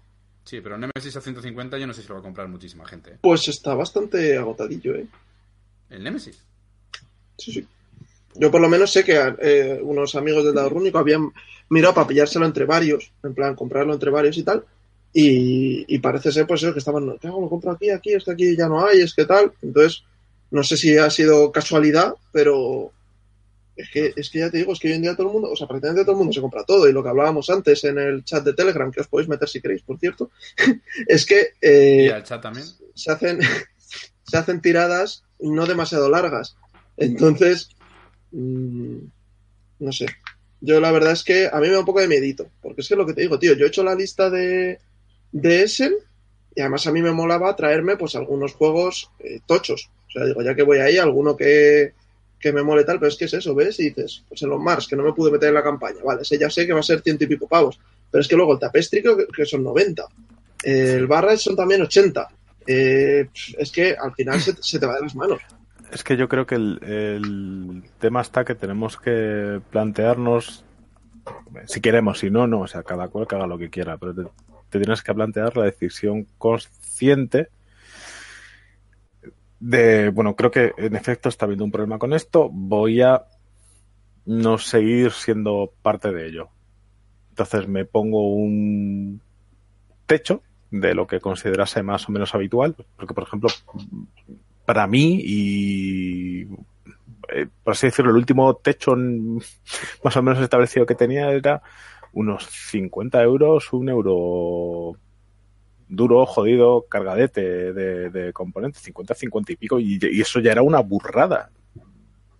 El último que sí vino por un precio más o menos similar, pues el, el Gaia Project, ¿no? Para que nos hagamos una idea de correspondencia que parece equitativa entre eh, dureza más lo deseado del diseño y tal, con, con ese precio tipo top tier. Con algunas raras excepciones, tipo los, bueno, pues Eagle Griffon, como siempre, saliéndose de madre, que también se van saliendo cada vez más de madre los, los muy cabrones. Con... Sí, el, Lisboa antes, ¿cuánto eran? 80 pavos, ¿no? Al principio Sí. eran. Y ahora la misma caja son 100, 100 o 120. Y, y el On Mars también ha sido otro petardazo y tal. Han, han- han visto que podían seguir subiendo en tramos de 10-10 o incluso 20-20 y para adelante, o sea, y adelante Galindo.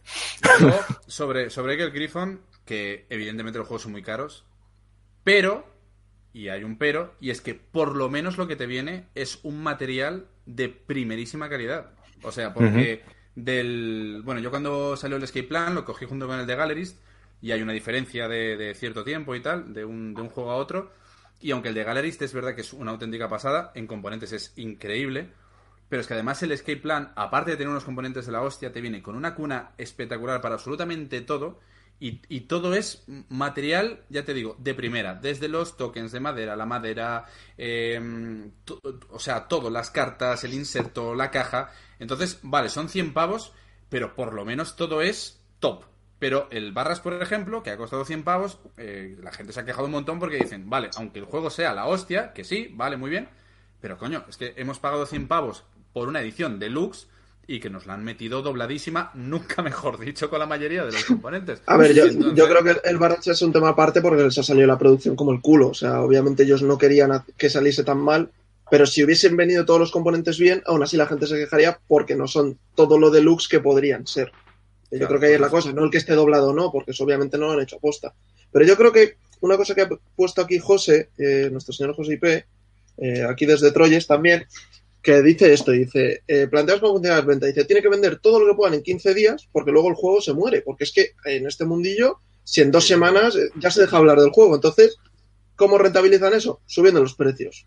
No sé si será del todo así, pero yo me imagino que algo sí que tendrá que ver. Sí, Porque sí. eso lo hemos comentado un montón de veces. seguro. Que tú antes un juego te lo comprabas y estabas usándolo mucho tiempo y ahora es me lo compro y lo dejo ahí, me lo compro y lo dejo ahí. Y entonces igual interesa eso. Decir, pues como no sé si voy a conseguir vender todo, puedo hacer varias cosas. Primero, hacer una tirada más corta para así asegurarme de venderlo todo. Segundo, subo un poco los precios. Así, si no vendo algo, por lo menos me estoy sacando ese margen. Pero yo creo que aparte de todo eso, se están aprovechando un poco de cómo estamos ahora, de la burbuja o como lo quieras llamar. Están jugando a, saturar, básicamente, y a huir hacia adelante. ¿Quién ha, quién ha A puesto antes cada pocos y ya está. lo de, no sé si era el de Fantasy Flight o algo así, que decía que lo que estaban intentando era hacer que hubiese pocos juegos, pero muy Arm- caros. Armody Norteamérica. Pero Muy Norteamérica. pero muy, ¿qué has dicho? Caros. Caros, que, fue- que sean un producto de lujo. Claro, o sea que Respecto- yo, yo- yo en vez de comprarme un montón de juegos y jugarle una partida a cada uno, me compro uno que me gasto lo mismo que en 20 juegos, pero le echo 20 partidas a ese juego. Que respecto a lo de la burbuja, pues si alguien quiere buscar, el, uno de los dueños de Pandasaurus, que tiene estudios de economía, eh, hace artículos hablando de, pues eso, de la parte económica de- del mercado de juegos de mesa y tal, y de hecho no hace mucho hizo uno explicando cómo realmente, qué es lo que está pasando en el mercado de los juegos de mesa, por qué no se le puede llamar exactamente burbuja. Bueno, de hecho te explica los dos tipos de, de burbuja que hay y tal en, el- en el mundo económico. Pues eso, por si alguien le quiere echar un, un vistazo, y este será el, el, el mini apunto. Es bastante ameno, ¿eh? Si con que hables un poquito de inglés. ¿Es uno de los de Pandasaurus, pero dices Sí. de los que de los que de los que hacen juegos o simplemente editor? Pues ahí ya me pillas, te lo puedo decir en un momento. Es Nathan McNair, que ¿Un es... chico gordito puede ser? No, No. no, no.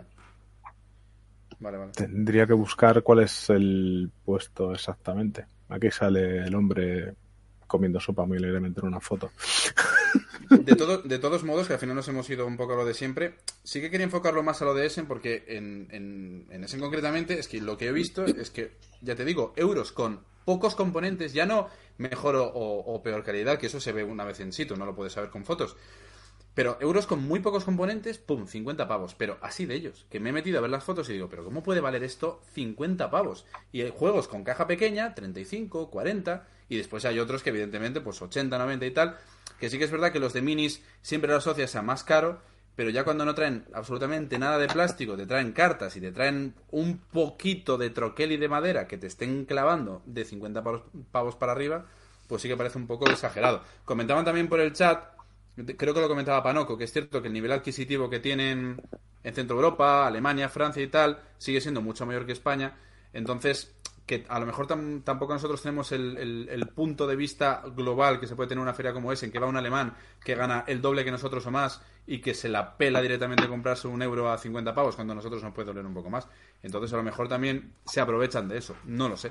Podría ser. Pero ahí también tienen una industria que es un poco más, aunque igual estemos llegando a ello, eh, en el que lo que hacen es un consumo de novedades muy rápido y en cuanto ha pasado igual un año por ahí, el juego ya lo consideran como para saldo, la propia editorial, y sabes que al año lo tienes a, pues, a ver, no siempre, pero que está un precio de derribo prácticamente, porque bueno, pues ah, van a ir compensando continuamente con lo que vayan sacando de novedad. Eh, igual también es planteable que, que intentemos hacer algo parecido. Una- si una novedad te interesa muy, muy, muy, muy, muy, muy, pero que muy fuerte, te tiras a, a por ella y siempre y cuando no te tengas que dejar medio riñón. Y si no, pues el que a mí me cuesta, yo soy el primero al que le cuesta muchísimo el aguantarte las ganas de, de tirar los billetes a la pantalla y decir, bueno, ya estará más barato, porque se va comprobando que si esperas X tiempo, no siempre, pero sí muchas veces acaba estando más barato, bastante más barato. O, o- o no, porque ya vemos que también el mercado de segunda mano, por lo menos aquí en España, lo de mucho más barato ya sabemos que a veces no, no funciona. A veces hay juegos que están 5 euros más barato y llevan ya 3, 4, 5 meses en el mercado. Y con la excusa de no, es que está sin jugar, Más tiempo. más tiempo, no, no hay problema. Yo, mi última adquisición, además se lo comenté a Beloki, fue en plan de, mira, es que ya por este precio, mm, ya me, eso sí que era un tirado a la cara. El Istanbul Big Box, o sea, el Istanbul con las dos expansiones, en inglés-alemán, que da lo mismo, pero llegado el caso tienes la parte en inglés, por 30 euros. Y ahora mismo el Istanbul todavía te lo puedes encontrar en alguna tienda. El Istanbul base, no el caja grande, por más de 30 euros. Sí. Y ya tiene años, ¿eh? Es cuestión de. Si nos esperamos un poco. yo creo que lo que nos están intentando vender más es todo el trabajo que hay detrás, no solo porque es que esto lo hablamos tantas veces. El Sherlock Holmes, detective asesor, era un libro y te costaba 40 euros por, un libro. Pero claro, dices, joder, toda la historia que hay detrás, todo no sé qué, pues venga, puede merecer la pena. Los 40, no los 300, lo que lo vendían a segunda mano. Entonces, el problema es que como cuando estamos eh, poniendo precio a cosas no cuantificables, a no ser que empieces a, contar horas trabajadas eh, por coste hora, etcétera, etcétera, Mm, yo creo que ahí es cuando entran estas cosas, que ellos dirán, bueno, pues no, es que claro, esto es justificado porque, pues como nos comentaban antes, no, es que el, traductor ahora es profesional o es que el que ilustra ahora se le paga más porque tal. Pero bueno, yo no creo que sea solo, solo eso.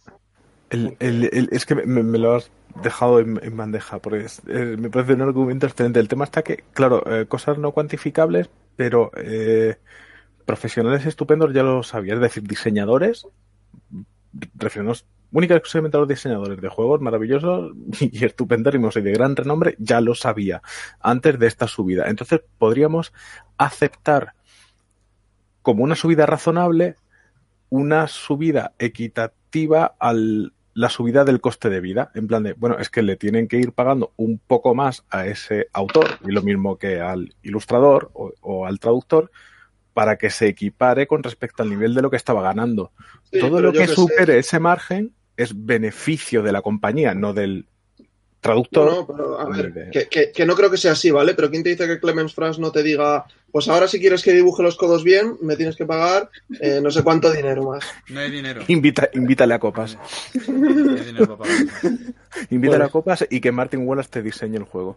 No sé si queréis añadir algo más de esto, lo digo para no tirarnos toda la hora hablando de esto y volver a hablar un poco de, lo que... Comento un par de cosas rápidas. Yo creo, obvio, que en, cuanto a carátulas ha tenido que haber un cambio de, artistas, obviamente. Saben que vende la imagen, la estética, el, la portada. Así que antes seguramente pagaba a alguien más barato, no me importaba, ¿sí? Un dibujo en plan Clement Franz me parecía bien, ahora no, ahora sí puedo pagar a alguien que haga algo chulipérrimo. Sé que voy a ganar el doble y esa persona me pedirá el doble, seguramente. No, creo que ha, habido una subida, en, supongo, en tipo de profesionales a lo que busca.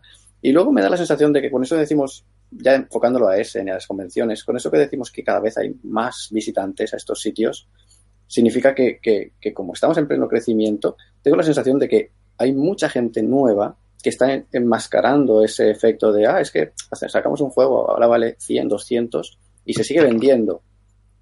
Creo que ahí está gente metida, mucha gente que está comprando un juego por primera vez, constantemente. Tengo la sensación porque yo lo fui. Empiezo a meterme, no tienes juegos, no te importa gastarte más de lo normal porque no sabes qué es lo normal. Pero, tú como primer todos llegamos a un punto. ¿100 pavos en un juego de mesa, Dave? ¿Como primer juego? Hombre, no, no primero, pero la primera vez que te metes, que me metí en un Kickstarter, igual fueron 150. Sí, pero es distinto. Te hace ilusión, es diferente, no tienes nada. En plan, hostia, un juego grande con minis, vale, quiero uno así, me hace ilusión. Claro, yo ya tengo, eh, ya, tengo el juego tocho, ya no te lo planteas, ya eh, hay una saturación personal. ¿Estás, hablando de HeroQuest? No, pero es que, por ejemplo, en el tema Kickstarter, también ahí te venden el, no, es que te vienen muchísimas cosas extra, te vienen un montón de cosas gratis, te vienen muchas expansiones, pero es distinto que el decir, mm, me voy a comprar como primer juego un Tapestry por 90 pavos. Eso no creo que funcione así, es que es más, yo hace poco estaba hablando con una amiga que lleva poquito en el mundillo y que me dice, joder, es que me llama eh, este juego, el, el, de Hollywood, este de Nicia, ¿cómo, cómo se llama? Ragnar. Mm, es, el, es el Tron Fabric, pero no sé cómo. tengo que acordarme cómo se llama eh, la edición española. Este que sacó Ludo Nova, ¿puede ser? Sí. Bueno, pues ese, el de las pelis, este dice, no, es que me llama mucha atención por la temática y tal, pero es que, joder, 40 pavos por un juego me parece mucho. Y es una persona que ya ha jugado bastante a cosillas, o sea, que no es que digas, es que acaba de entrar, es el primer juego que me quiero comprar porque me ha gustado, he visto eh, que va de pelis y me lo quiero comprar. Entonces, yo creo que tienes que tener ya un cierto nivel de enfermedad dentro del mundillo como para empezar a gastar más de X dinero o estar forrado. Si estás forrado te da igual. Pero, joder, es que el tema del primer Kickstarter yo creo que nos ha pasado a todos, pero luego ya a partir de ahí aprendes y no te metes O en no. tantos Kickstarter o te O lo no. miras un poco y tal, o solo te gastas ese dinero en Kickstarter. Claro, El problema pero es eso, que tú cada dices, vez hay gastar- más gente que está haciendo esa primera compra en Kickstarter, esa primera compra en una convención, esa primera No digo que sea el primer juego, es el primer- eh, asumimos, eh, no tenemos esa idea de si es un euro duro tiene que ser caro. Y, es un novato lo, lo entiende así, así que su primer euro duro estará dispuesto a pagar los 90. El problema es que igual ya no compra un segundo o un tercero, ya se lo plantea. No sé, puede ser, pero no, no creo que sea una muestra significativa en, en las ventas de ese tipo de juegos. Que igual Mi- se puede mi- dar el mi- caso, pero... Mi duda es si ese tipo de ventas están creando la ilusión de que el juego se sigue vendiendo, claro, pero ya, pero no son los, los vendedores, los compradores no son los mismos. No, no sé, podría ser. una Nunca, sensación. no- nunca lo sabremos, no No somos al de Loki. 100%. Bueno, continuamos con juegos, que nos queda media horita. Muy bien. Venga, pues Dave, Dave. creo que es tu, tu, tu, tu. Vamos allá. Voy a poner Fujikoro. ¿Conocéis? ¿Habéis visto Fujikoro? ¿El primo de Machi? Un timo, un timo de Kickstarter. Un timo de Kickstarter. Un timazo de Kickstarter. A mí me ha hecho mucha gracia el tema del crafting. Sí, en Kickstarter no, no le hice caso, me pareció. En plan, pues si entra en Kickstarter es, es ir a por lo deluxe, ¿no? Y, y era. Bueno, Y los precios y demás. Se habló en un podcast demás. que conozco. Ah. puede ser. ¿Algún número en alguna ciudad de Francia puede ser? Es más que probable. Sí. Sí. De hecho, este se va a vender en deluxe y es lo que decía Guille, está súper inflado. El precio Kickstarter era como 90 y, y el deluxe en retailers eran 180, una barbaridad así. Jesús. Y ya. Yes. Sí, sí, sí, aún, sí le hacen a uno ilusión las minis y las cosas. Sí, pues lo más destacado de este, lo que más me ha gustado, la idea es que el, el monte Fuji está a punto de entrar en erupción y demás, y dentro hay pergaminos y, y cosas que valiosas que rescatar. Y, y, Y la, y y- sois, y- y la gente se pone a cantar, por eso lo del coro. Yo claro, pensaba que era que la gente se ponía a correr, por eso que Bravo.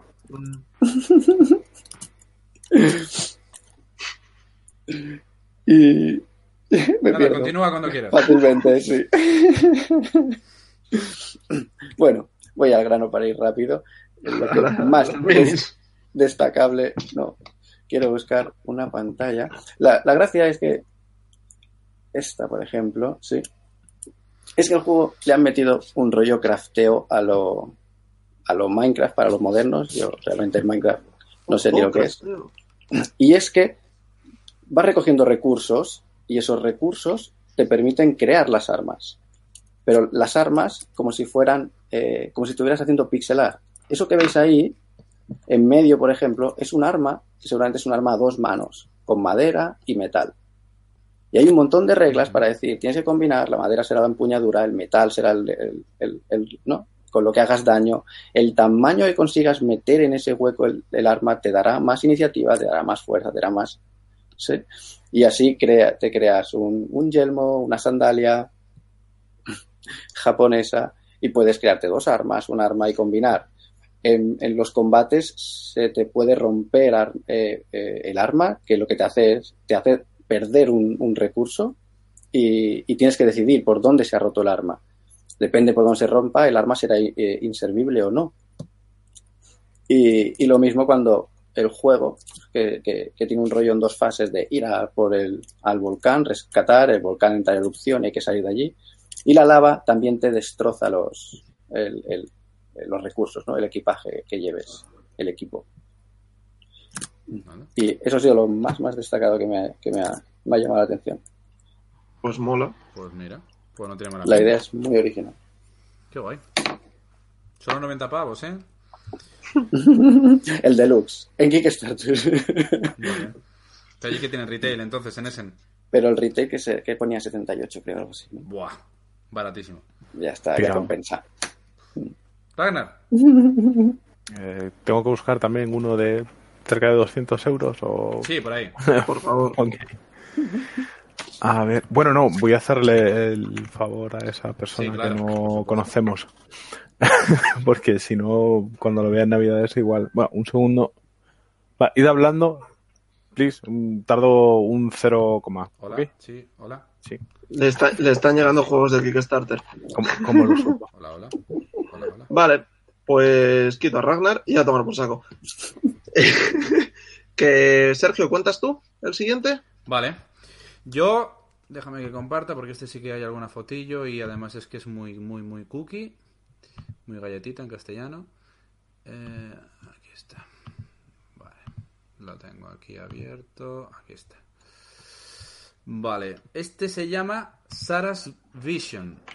Que es un Oh. juego que es, es un juego cooperativo, ¿vale? De uno a cuatro jugadores donde se mezcla pues una especie de campaña y tal, y también tiene rollo de, bueno, de narratividad, ¿vale? Esta es la portada que me parece súper bonita además. La portada del la portada del juego, si se carga, claro, se carga hoy. De hecho me recuerda un poco a, a Page, ya por eso también me llama un poco la atención. Y los componentes están aquí. ¿Vale? Esto sería el tablero y tal. Entonces, poco explica, en la descripción de- del juego de la BGG, la verdad es que explica muy poco de qué va, ¿vale? O más, más bien cómo se juega. Pero como pone en la descripción de mecánicas Dexterity, y yo veo esto de aquí, que parece un Jenga, ¿vale? Que os voy a enseñar una foto donde ya aparecen los componentes, que me imagino que serán finales, o... Bueno, el cajote es importante. Mira, este es el... Este yo creo que ya es el arte final y los componentes. Entonces me da la sensación de que va a mezclar un poco el tema de, de ir cambiando de localizaciones para ir resolviendo cosas, ¿vale? Porque al fin y al cabo eso es un juego narrativo y cooperativo. Seguramente se trata de ir de ir avanzando en una cierta historia. Y como tiene el, rollo ese de, que es un juego de habilidad, pues me imagino una especie de Jenga cogiendo por aquí cositas e ir montándolas una sobre la otra, que puede estar, puede estar curioso. A ver, me ha llamado sobre todo la atención por la, por la- un poco por la temática, parece en un futuro ahí utópico y tal, la estética me mola un montón. Este me ha llamado, ya te digo, sobre todo la atención por lo que es puramente estética, ¿vale?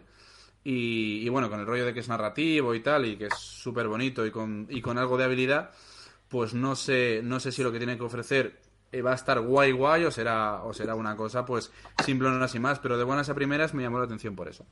Y este era otro que tenía yo elegido y dejo de compartir imagen. ¿Ya está Ok. listo?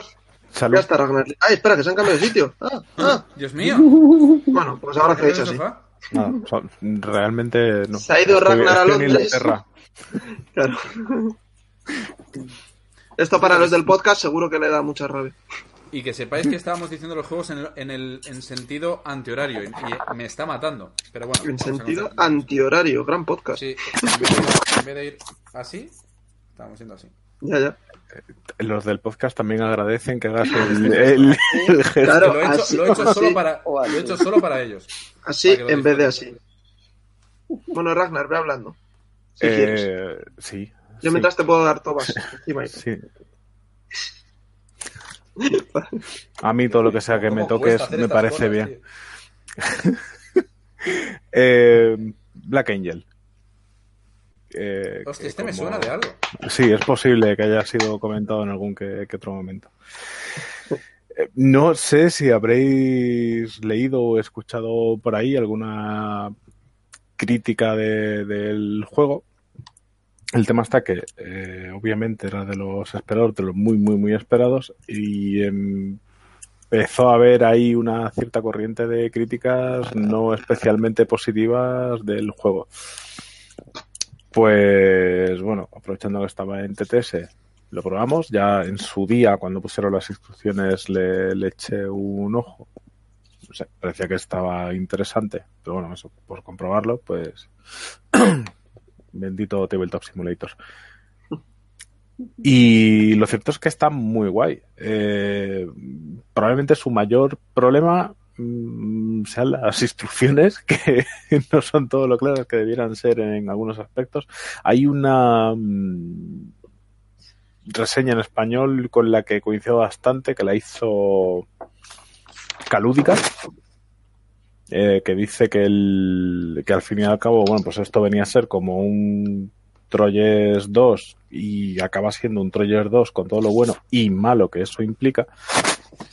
Y, y sí, estoy muy de acuerdo. Y de hecho, las personas que jugamos eh, comentamos que nos recordaba eh, a Troyes, nos daba sensaciones parecidas al, al Troyes. Es un. A ver, igual el problema que puede tener para alguna gente es las subacciones dentro de las acciones. Hay gente a la que eso mm, le cuesta o no le gusta directamente lo de que una acción se divida en X subacciones, en X pasos para hacer la acción completa.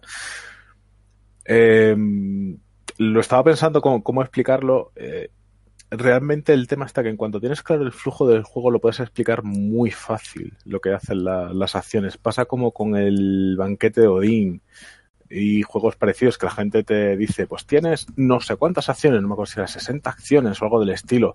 El gente, es que la gente dice, oh, pues también es que son cuarenta y pico acciones. Mm, eso es porque no te lo he explicado a alguien que sabe cómo va el juego. El, el Gentes en realidad tiene cuatro acciones, el Banquete Odin en realidad tiene seis acciones. Eh, pues este lo mismo, el Black Angel en realidad tiene eh, tres acciones, o sea, una por cada color de dado y luego una común a todos los dados. O sea, cuatro acciones en total. Luego que tengas que hacer una serie de pasos, pero vamos, que, que es relativamente sencillo de, de, entender. En cuanto pillas el flujo, vas más o menos rapidito. Y tiene como dicen los ingleses, tiene, tiene carne, es, es miti, tiene decisiones bastante, bastante interesantes. Da para irse a estrategias distintas durante la partida. No sé, a mí me, bueno, a mí, no solo a mí, a los que echamos la partida no, nos gustó bastante. Igual el tema, pues, bueno, pues como hemos dicho, el tema del precio, que por poner componentes muy guays. Y, ah, sí, y es como mezclar Troyes con un poquito del Solenia, que lo sacaron el año pasado. No sé si os acordáis, el de las cartas que ibas poniendo sobre el mapa y tenían un agujero. Eso lo, probo- eso lo probaste tú, ¿no, Guillena? De Estroquedada. Sí. Pero tiene el concepto, ya, pero tiene el concepto, el concepto que había en el mapa del Solenia de ir pasando la loseta de atrás hacia adelante para simular un avance y que hubiera cosas que se salieran por el por el mapa, que Alba dice que no le recordó al 3. Bueno, sí, me quedo más con la segunda parte. Le tendrá, le tendrá, le tendrá que haber afectado estar saliendo contigo. Bastante bien está. Que eso, eh, hay dos tipos de carta que se pueden poner, unas que son activables y otras que solo se activan cuando salen por el mapa. Está, Sí, eso- eso está guay. Lo, lo había leído, como que las cartas podías hacer tú las acciones con ellas, pero que en el momento que lo pones en el tablero, las usaban los demás, ¿no? Algo así. Eh, si las pones en el tablero son misiones. Eh, tú por Vale. ponerla ya vas a tener una activación de, de la carta. Y luego aparte hay como unas especies de sondas, porque jugamos con el Black Angel, que es una nave que ha tirado a la humanidad para ir a un planeta para salvarse de la destrucción del actual. Y jugamos como las IAs que manejan esa nave y podemos lanzar sondas para interactuar con, con el espacio que rodea a la nave. Entonces, las sondas de otros jugadores pueden interactuar con esa carta, esa misión que hemos, que hemos puesto nosotros. Está, está bastante, bastante guay. Yo he oído cosas buenas. Decía por aquí Luis Francés que había oído que era un poco blue, pero yo he oído cosas guays. Es más, de gente que decía que el Troyes tenía cosillas que no le acababan de convencer del todo y que este lo arreglaba, entre comillas. Sí, te baja. Hay una cosa que, que además, eh, me acuerdo que lo comenté en su momento porque se supo muy pronto y me pareció que estaba, era una opción de diseño más que inteligente. Uno de los problemas con el Troyes es que al ser dados de 6 como tal, parte de la dureza de- del Troyes viene del el tamaño de memoria que tienes que ocupar calculando, eh, Sí, sumando sí, y sí. restando. O sea, tal. ro- rollo que aquí te decían, rollo, pues eh, esta acción es el número del dado entre 2, esta es el número del dado entre 3. Claro, y que estos son dados de 1 a 3, ¿no? O de 0 de a 3. de cero a 3. Y que entonces y- es como el número que sea es el que haces y ya. Eso, y afecta directamente. y también algo leí yo con el tema de las cartas del centro de Troyes, que cada ronda se va destapando una, y que no te permite hacer esa estrategia que dices, vale, pues luego a lo mejor sea una carta que no le casa a nadie y que entonces no se va a usar en toda la partida. Sí, la de, eh, la de los bárbaros, aquí en vez de ser bárbaros, bueno, podrían ser bárbaros espaciales como los Rivers de Firefly, pero no. Son unos alienígenas bastante cabroncetes y lo que hacen es que te van estropeando la nave. Entonces, una de las posibles acciones es reparar los daños de la nave y otra de las posibles acciones es eh, quitar los estropicios, que no es lo mismo que las partes que ya hay que reparar de, de la nave. Los estropicios que además son cartas de, estos rivers, que hacen que antes de hacer la acción donde se ha puesto esa carta tengas que pagar algún tipo de multa. Entonces, al final a todo el mundo le acaba interesando intentar arreglar eso. Y además, las cartas de, vamos a seguir llamándolo rivers, eh, te permiten, tienes un, como un grid eh, de acciones. Cuando juegas una carta de misión como acción, solamente haces las acciones de ese color, pero si juegas una de River, haces todas las acciones sean del color que sea. Entonces, por eso también se te incentiva a ayudar a, a, toda la nave. A mí me parece un diseño muy inteligente. Tiene buena pinta. Y si no te importa, te vamos a cortar porque si te, no te vas a tirar hablando 15 minutos del juego, que es lo que nos queda. Como si, como si fuera el Feudum. Es posible. No, hombre, lo digo porque, joder, que en 15 minutillos, aunque sea para que... Por, por favor. Calladme. Contemos uno más cada uno, aunque yo lleve uno menos.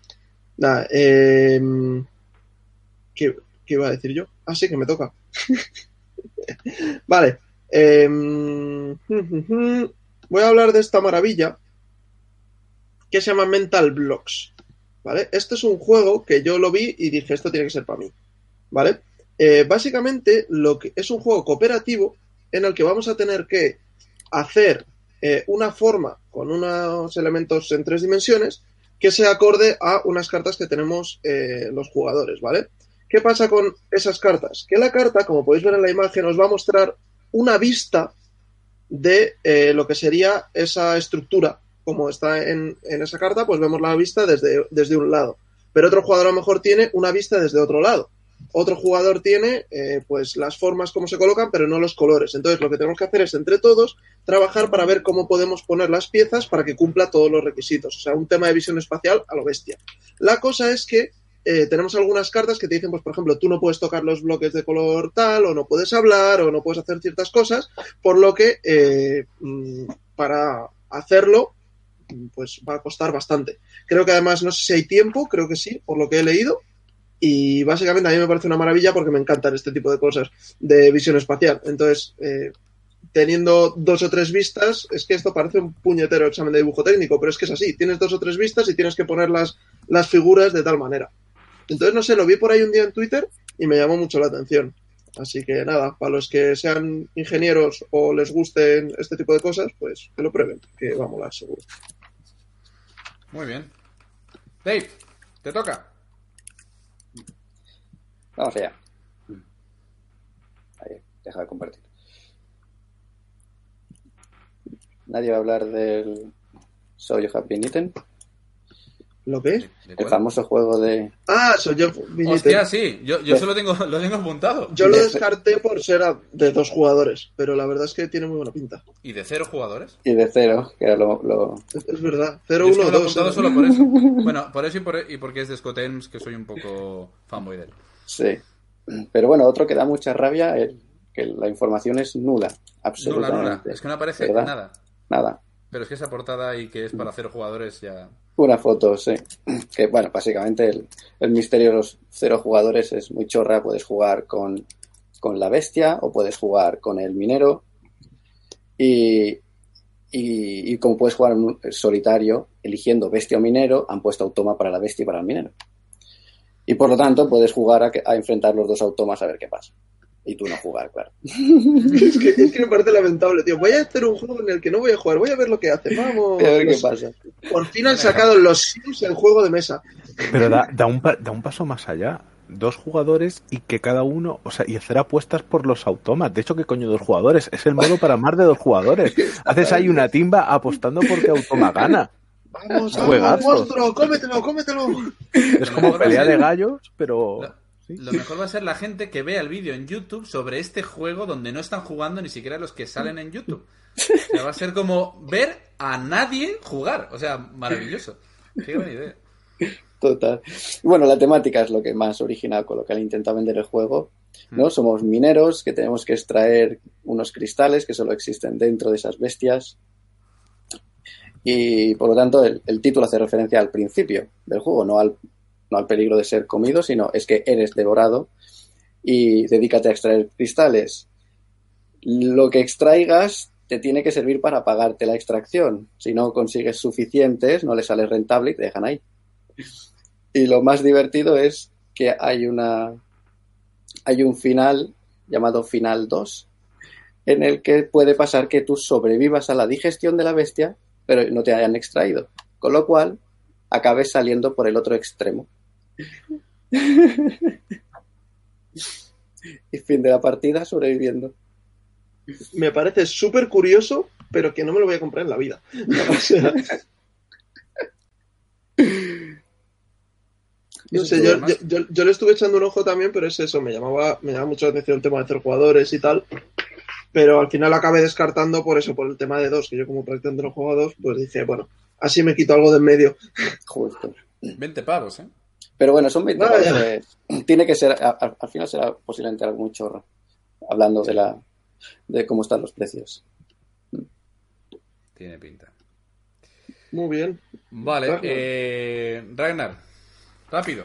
Eh, No te líes como en el otro. No, no, no, no, de hecho volando, porque hay dos eh, que los estaba, entre comillas, guardando, que son de estos que sí han salido en muchas listas y en el vídeo que comenté al inicio del maratón este de 12 horas ya vi cómo jugaban y me parece que están muy, muy, muy guapos.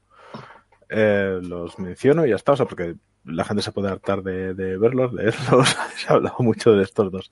Cooper Island, Mm, además, eh, durete, aunque la partida esta la hacen volada. y uno que me ha encantado, eh, suponía que iba a pasar, se llama The Magnificent y es de Aporta, que son los del Santa María. Y tenía pinta que iba a ser algunas mecánicas de las del Santa María con polióminos y tal. Tenía pintas. ¿eh? Y en efecto, o sea que a la gente que, que el Santa María nos gustó, mm, pues nada, tenemos más cosas a las que hincarle el diente. Ya está, ¿ves? Súper breve. Un minuto. Grabado. Muy bien. Vale, pues yo estaba pensando cuál. Lo, lo que estaba pensando que podríamos hacer es hacer ahora uno último, o sea, yo el que queda y Guille el que queda, y luego si queréis rápidamente, pues decir, eh, sin pararnos mucho, simplemente los, los que teníamos en la lista, porque que Nombres. Pa, pa, pa, pa, pa. Claro, claro, nombres ahí a saco. Y yo estoy pensando cuál de cuál hablar ahora, pero bueno, yo creo que lo tengo claro de todos. Uno que le tengo bastante hype. Y básicamente no os voy a enseñar foto, ¿vale? Porque ya habéis visto algo de él. Que es el Clank Legacy, ¿vale? El Acquisitions Incorporated. Que a mí me flipa muchísimo el Clank. Ahora, 100 pavazos, ¿eh? O sea, quiero ver si, si realmente merece la pena lo que, lo que trae, porque 100 pavos me parece una auténtica barbaridad para lo que es pensando en Clank en el juego base.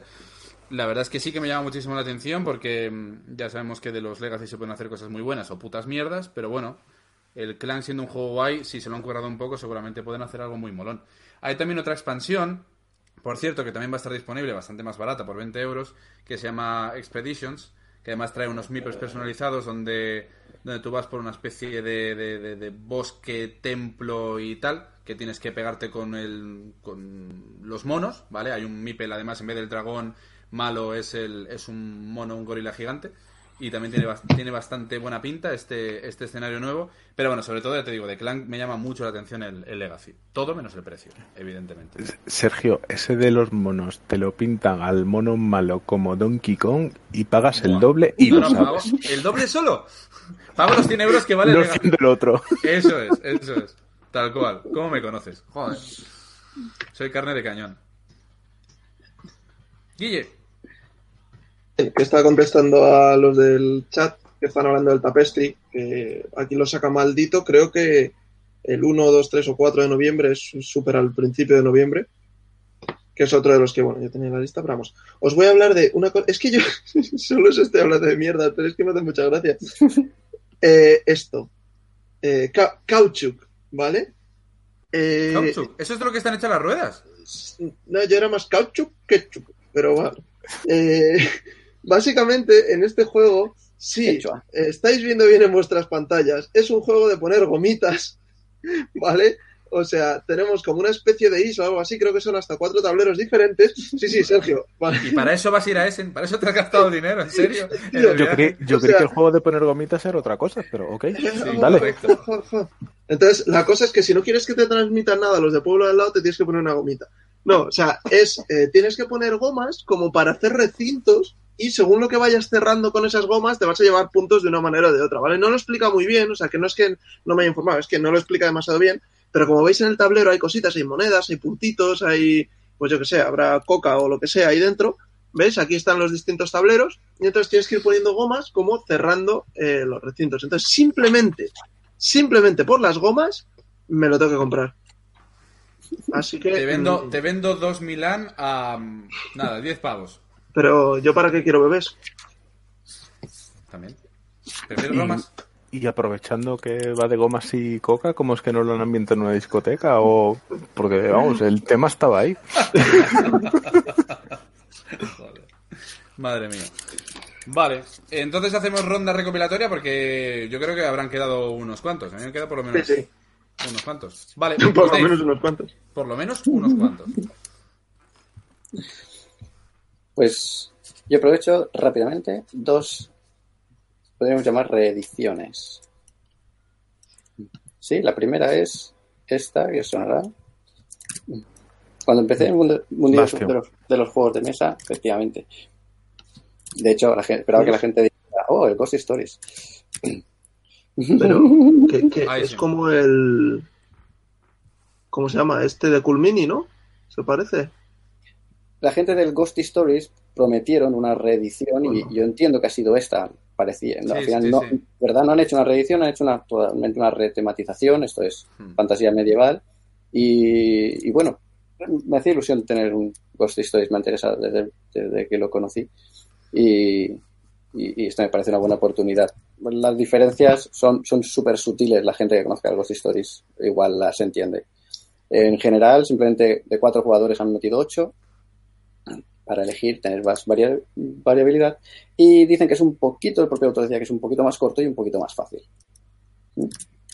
Pensé que ibas a decir un poquito más difícil. Sí. Oh, oh, y, tiene, la leche. y tiene la portada más sexy de ese. Mola, mola. Está súper guapo. A mí es que me recuerda a este de Cool Mini que era de Al loro al Sí, al, al- al que jugamos en, en Talavera. viniendo. Hmm. Sí, joder, no me acuerdo cómo se llama. No, yo tampoco. Les mola mucho el piercing a estos personajes. No sé si lo apreciáis. Sí, mola, mola. Está guay, ¿eh? Artísticamente es súper chulo este juego. Y el otro es el Yggdrasil, que ha venido a destancar a- al- al Everdell con un, Bessie, joder, gracias. con, un, con un arbolaco en medio del tablero. Sí. Donde se pueden hasta poner las cartas en el piso. No sé si los veis, tiene compartimentos en el piso intermedio y demás. De hecho, y, el piso, y- la cerveza te puedes poner también si quieres. lo ahí. que tú quieras, sí, sí, sí. Y la puedes pasar al de al lado. El, el de en medio es la, la, la bandeja de las salsas, ¿sí? Porque es rota. Y la puedes ir. Piensan en todos los, los autores de los juegos ahora. Ah, absolutamente. Esos dos. Muy bien. Muy bien. Ragnar, Vale, a ver. Eh, así rápido, de los 200 que tienes, di Sí, la inicial lo- solo de cada uno. Eh, The Queen of Hansa, carta rapidito. Lo he probado, está chulo. Este nada, este nada. Eh, hay uno, por cierto, que se llama Pact, que es de Einstein y dice- en teoría es la segunda parte del Pandoria, solamente por eso lo puse por ahí. Y Einstein también saca uno que se llama Pax, que dicen, y de hecho tiene un mecanismo parecido al del Biblios, así que solamente por eso lo Biblios tenía por ahí apuntado. Eh, Campy Creatures tiene una pinta bastante cachonda, como de ir a o sea, Pero- jugar con, con la momia de la Universal y Pero ese el- juego tiene mazo de años. Van a sacar el 2. eh, pues yo lo tengo apuntado como ostras, sí es verdad, ¿y por qué Sí, está la que- lista de Essen? Pues porque lo llevarán también, pero es que yo al Camping Creators jugué hace como tres años, o por ahí. Pues. Pero estaba, estaba sí. Tim- bueno. Timos. El Parks, que es el de hacer parques naturales, Mm. Guapísimo. Eh, Fotosíntesis bien. el Maracaibo lo, lo hemos dejado por ahí y tal. Eh, Bosk, que se da como un aire al fotosíntesis, precisamente. sí. Mm, Bonito. Eh, y había otro que, además que he visto cómo se juega y me parece que estaba muy guay. A ver si lo encuentro. ¿Era el Acuática se llama? ¿O Acuanáutica? Creo que sé cuál dices. No- Acuática, sí, Acuática. Es de combos de cartas y, y tal, y con una especie también como de deck building muy, muy, muy, muy leve. Y ya, creo que ya, creo que ya. Ah, mira, perdón, dos más. Pharaon, eh, miradlo. El Pharaon, miradlo, porque ese yo no lo he visto por ningún lado y a mí me parece un euro medio sencillito, guapísimo, guapísimo. Y Deep Blue tengo muchas ganas de probarlo, el nuevo de Days of Wonder, y ahora sí que ya. Hay muchos de temática así acuática, ¿eh? Sí. Y de, y de abejas. Y de abejas. Y de Pero ver- sab- sabes que lo han hecho para que pueda decirlo de tío, deja de llorar, que ya hay agua en el tablero, en plan movidas así. Sí, sea por eso. Solo para eso. Vale, yo voy a compartir para, para enseñaros las, por lo menos que veáis las, las fotillos de, de los juegos, o sea, fotillos, más bien lo que es la, la carátula, ¿vale? La portada. A ver, vamos a tirar para arriba. Bueno, tengo la expansión del War Chest, que aún no lo he estrenado, pero como sé que me va a gustar, pues espero jugarlo antes de llegar a Essen y que me interese comprar la expansión. Quiero ver in situ el- la nueva edición de Castillos de Borgoña para ver si me atrae un poco más que lo que vi en fotos, que me pareció un poco regulero. Incito, ¿eh? In situ, eso es. el Welcome to Dino World, que es un roll and write de, de dinosaurios, o sea, ¿qué bueno, más está puedo bueno. decir? Me tiene muy muy buena pinta este juego y por 25 euros pues puede estar bien. El Saras Vision ya os lo he enseñado. Save the Meeples. Este juego ya le eché un ojo, creo que fue en las. Cuando fueron las Game On. Las Game On, GameCon. Las GameCon. Y bueno, la portada es espectacular, pero es que además, eh, bueno, este vale 50 pavos, pero es que tiene, o sea, tiene trenes donde vas poniendo los Meeples dentro. O sea, tiene una pinta muy guay. Además tienes que, digamos, que elegir varios caminos en función de cómo se va a ir desarrollando la, la partida y tal. Bueno, no tiene mala pinta. Este creo que lo tenía Guille también. No hay nada, el Skytopia. Nada, o sea, tío, no hay nada. nada, pero es que la portada es tan jodidamente bonita y hay un puto golem robótico que parece el de el del el robot este, el de ¿cómo se llamaba? Joder, esta de animación tan chula. Del robot. El gigante de hierro. El del gigante de hierro, sí. Y ya, pues evidentemente había que, había que ponerlo. El Roll to the Top, que este ya habíamos hablado el año pasado, de hecho, y lo intenté conseguir en ese del año pasado y desapareció del mapa. Bueno, el Sanctum, solamente por, por la portada y que se parece al diablo, pues habrá que, habrá que seguirlo. Además, esto, eh, bueno, esto lo va a traer de Vir, evidentemente Mm. habrá que esperarse. El Modern Art, que me hubiera gustado pillar la edición esta coreana el año pasado y al final se me, se me pasó y lo van a volver a tener. Así que no sé si, si compensará pillarlo o no. El Nova Luna, que es el nuevo juego de V. Rosenberg, que va a traer eh, va a traer SD al castellano. Además, bueno, ya se ha hecho la traducción, os lo puedo decir de buena tinta. Y tiene muy buena pinta. Es, ver- es V. Rosenberg y ha mezclado cositas, ha cogido cosas que ya tenía, pero tiene pinta de estar bastante guay. De hecho, creo que le hablé a Ragnar en un audio de este juego y tenía muy buena pinta. El Era Medieval Age, solo por tener las casitas que se van colocando, ya tiene, tiene también pinta de estar muy, muy guapo, por lo menos las imágenes que he visto. El Boomerang, que es un juego de, de Scott Arms, que también es una especie de roll and write, pero con cartas, que no tiene mala pinta. De Artemis Project, este me lo miré por, por el Word que me mandó Guille. Y, y- y no. Sí, porque básicamente tienes todos los que yo te he mandado. o sea, toda mi lista la has puesto a ella. No, no he puesto ni la mitad, pero bueno, alguno hay. Eh, Alguno, algunos sí que hay. El Ninja Academy, que es un juego de, de habilidad rollo Meeple Circus y tal, que es súper baratito y de componentes tiene muy buena pinta, una caja pequeña. y Las habilidades, ahí. la- las pruebas de ese, sí, parar a, leerlos, leerlas cuando podáis porque son brutales. Sí, sí, yo he visto un poco y tiene pinta de estar bastante, bastante divertido. Bueno, City Blocks por culpa de Dave, el este ya hemos hablado también, ta, ta, ta. El Dungeonology, que lo he puesto porque es un dungeon crawler totalmente fuera de lo que es lo normal, que no te pegas con los malos, sino que tienes que ir estudiando el entorno e investigando el entorno más que pegarte con nadie. Y la verdad es que las minis eran muy chulas. 70 pavos, no me lo pienso pillar. De Mindstream, estos también, pum pum, el Clank. Eh, este del Gates of Delirium lo he puesto porque me llama muchísimo la atención por la portada y porque es de Renegade, que confío bastante en ellos. También de Renegade es este de Terror Below, que me ha llamado la atención por la estética rollo ochentera de las pelis donde salían los gusanos de los gusanos de la Tierra.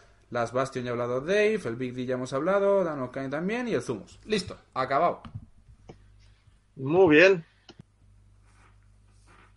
Espera que me había quitado.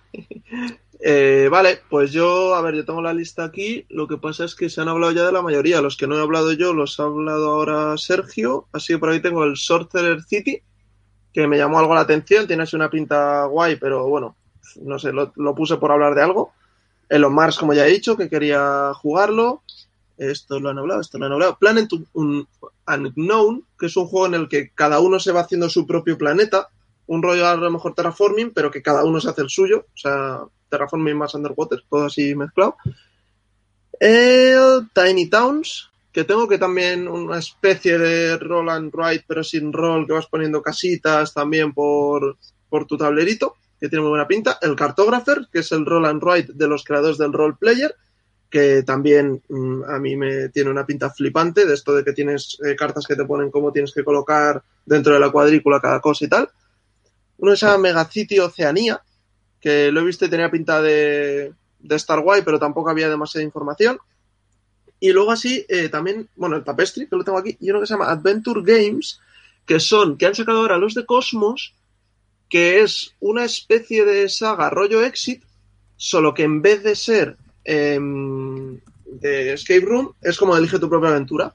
Y entonces, pues son también así en cajitas pequeñitas y tal, y que tenéis que ir viendo, pues eso, tomando decisiones y tal, y vais yendo de un lado u otro. En principio no tiene mala pinta. Aquí hay uno que está. Eh, uno de los que van a sacar, eh, uno de los diseñadores es Phil Walker Harding, así que no sé. A mí por lo menos me, me llama. Y luego tengo un par de expansiones. Eh, tengo una expansión del Newton que han sacado que se llama Great Discoveries, que es así como mini expansión para meter unas cartas que puedes darle la vuelta a un lado o al otro a la hora de meterlas debajo de tu escritorio.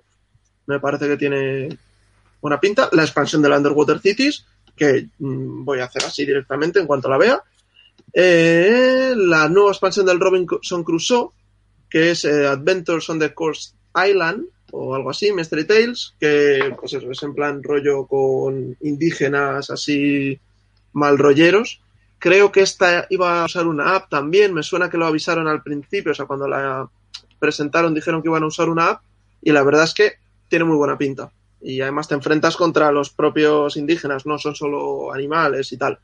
Y por último, bueno, tengo del Rajas o Rayas of the Ganges, que han hecho una, una copia de todas las mini expansiones que han sacado y las han juntado en una cajita, que la llaman Goodies Box One.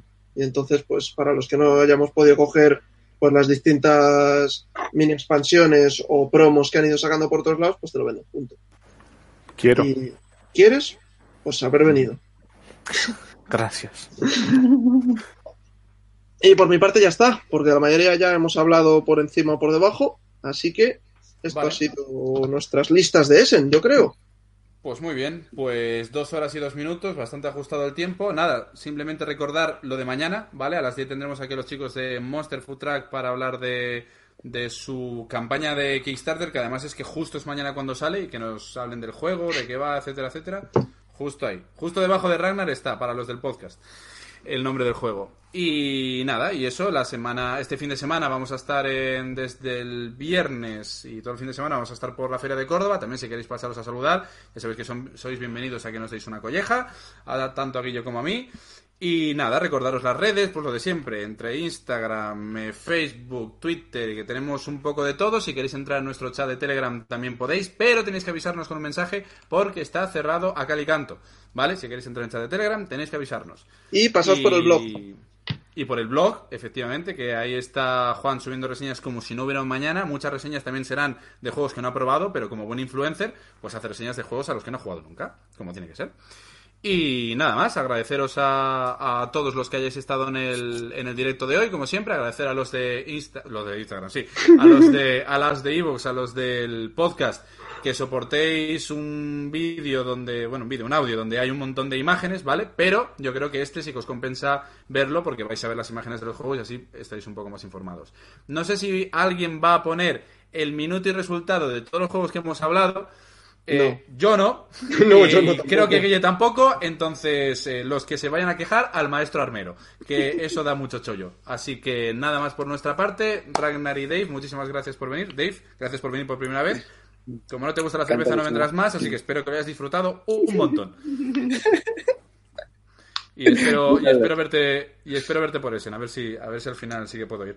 Nada, Venga, chicos, muchísimas muchísimas gracias y nos vemos el lunes que viene haciendo el especial de Córdoba. Un saludo. Adiós. Ah, y si, y si os queréis suscribir por aquí, bueno, no sé por dónde va a salir esa mierda, por, por algún lado.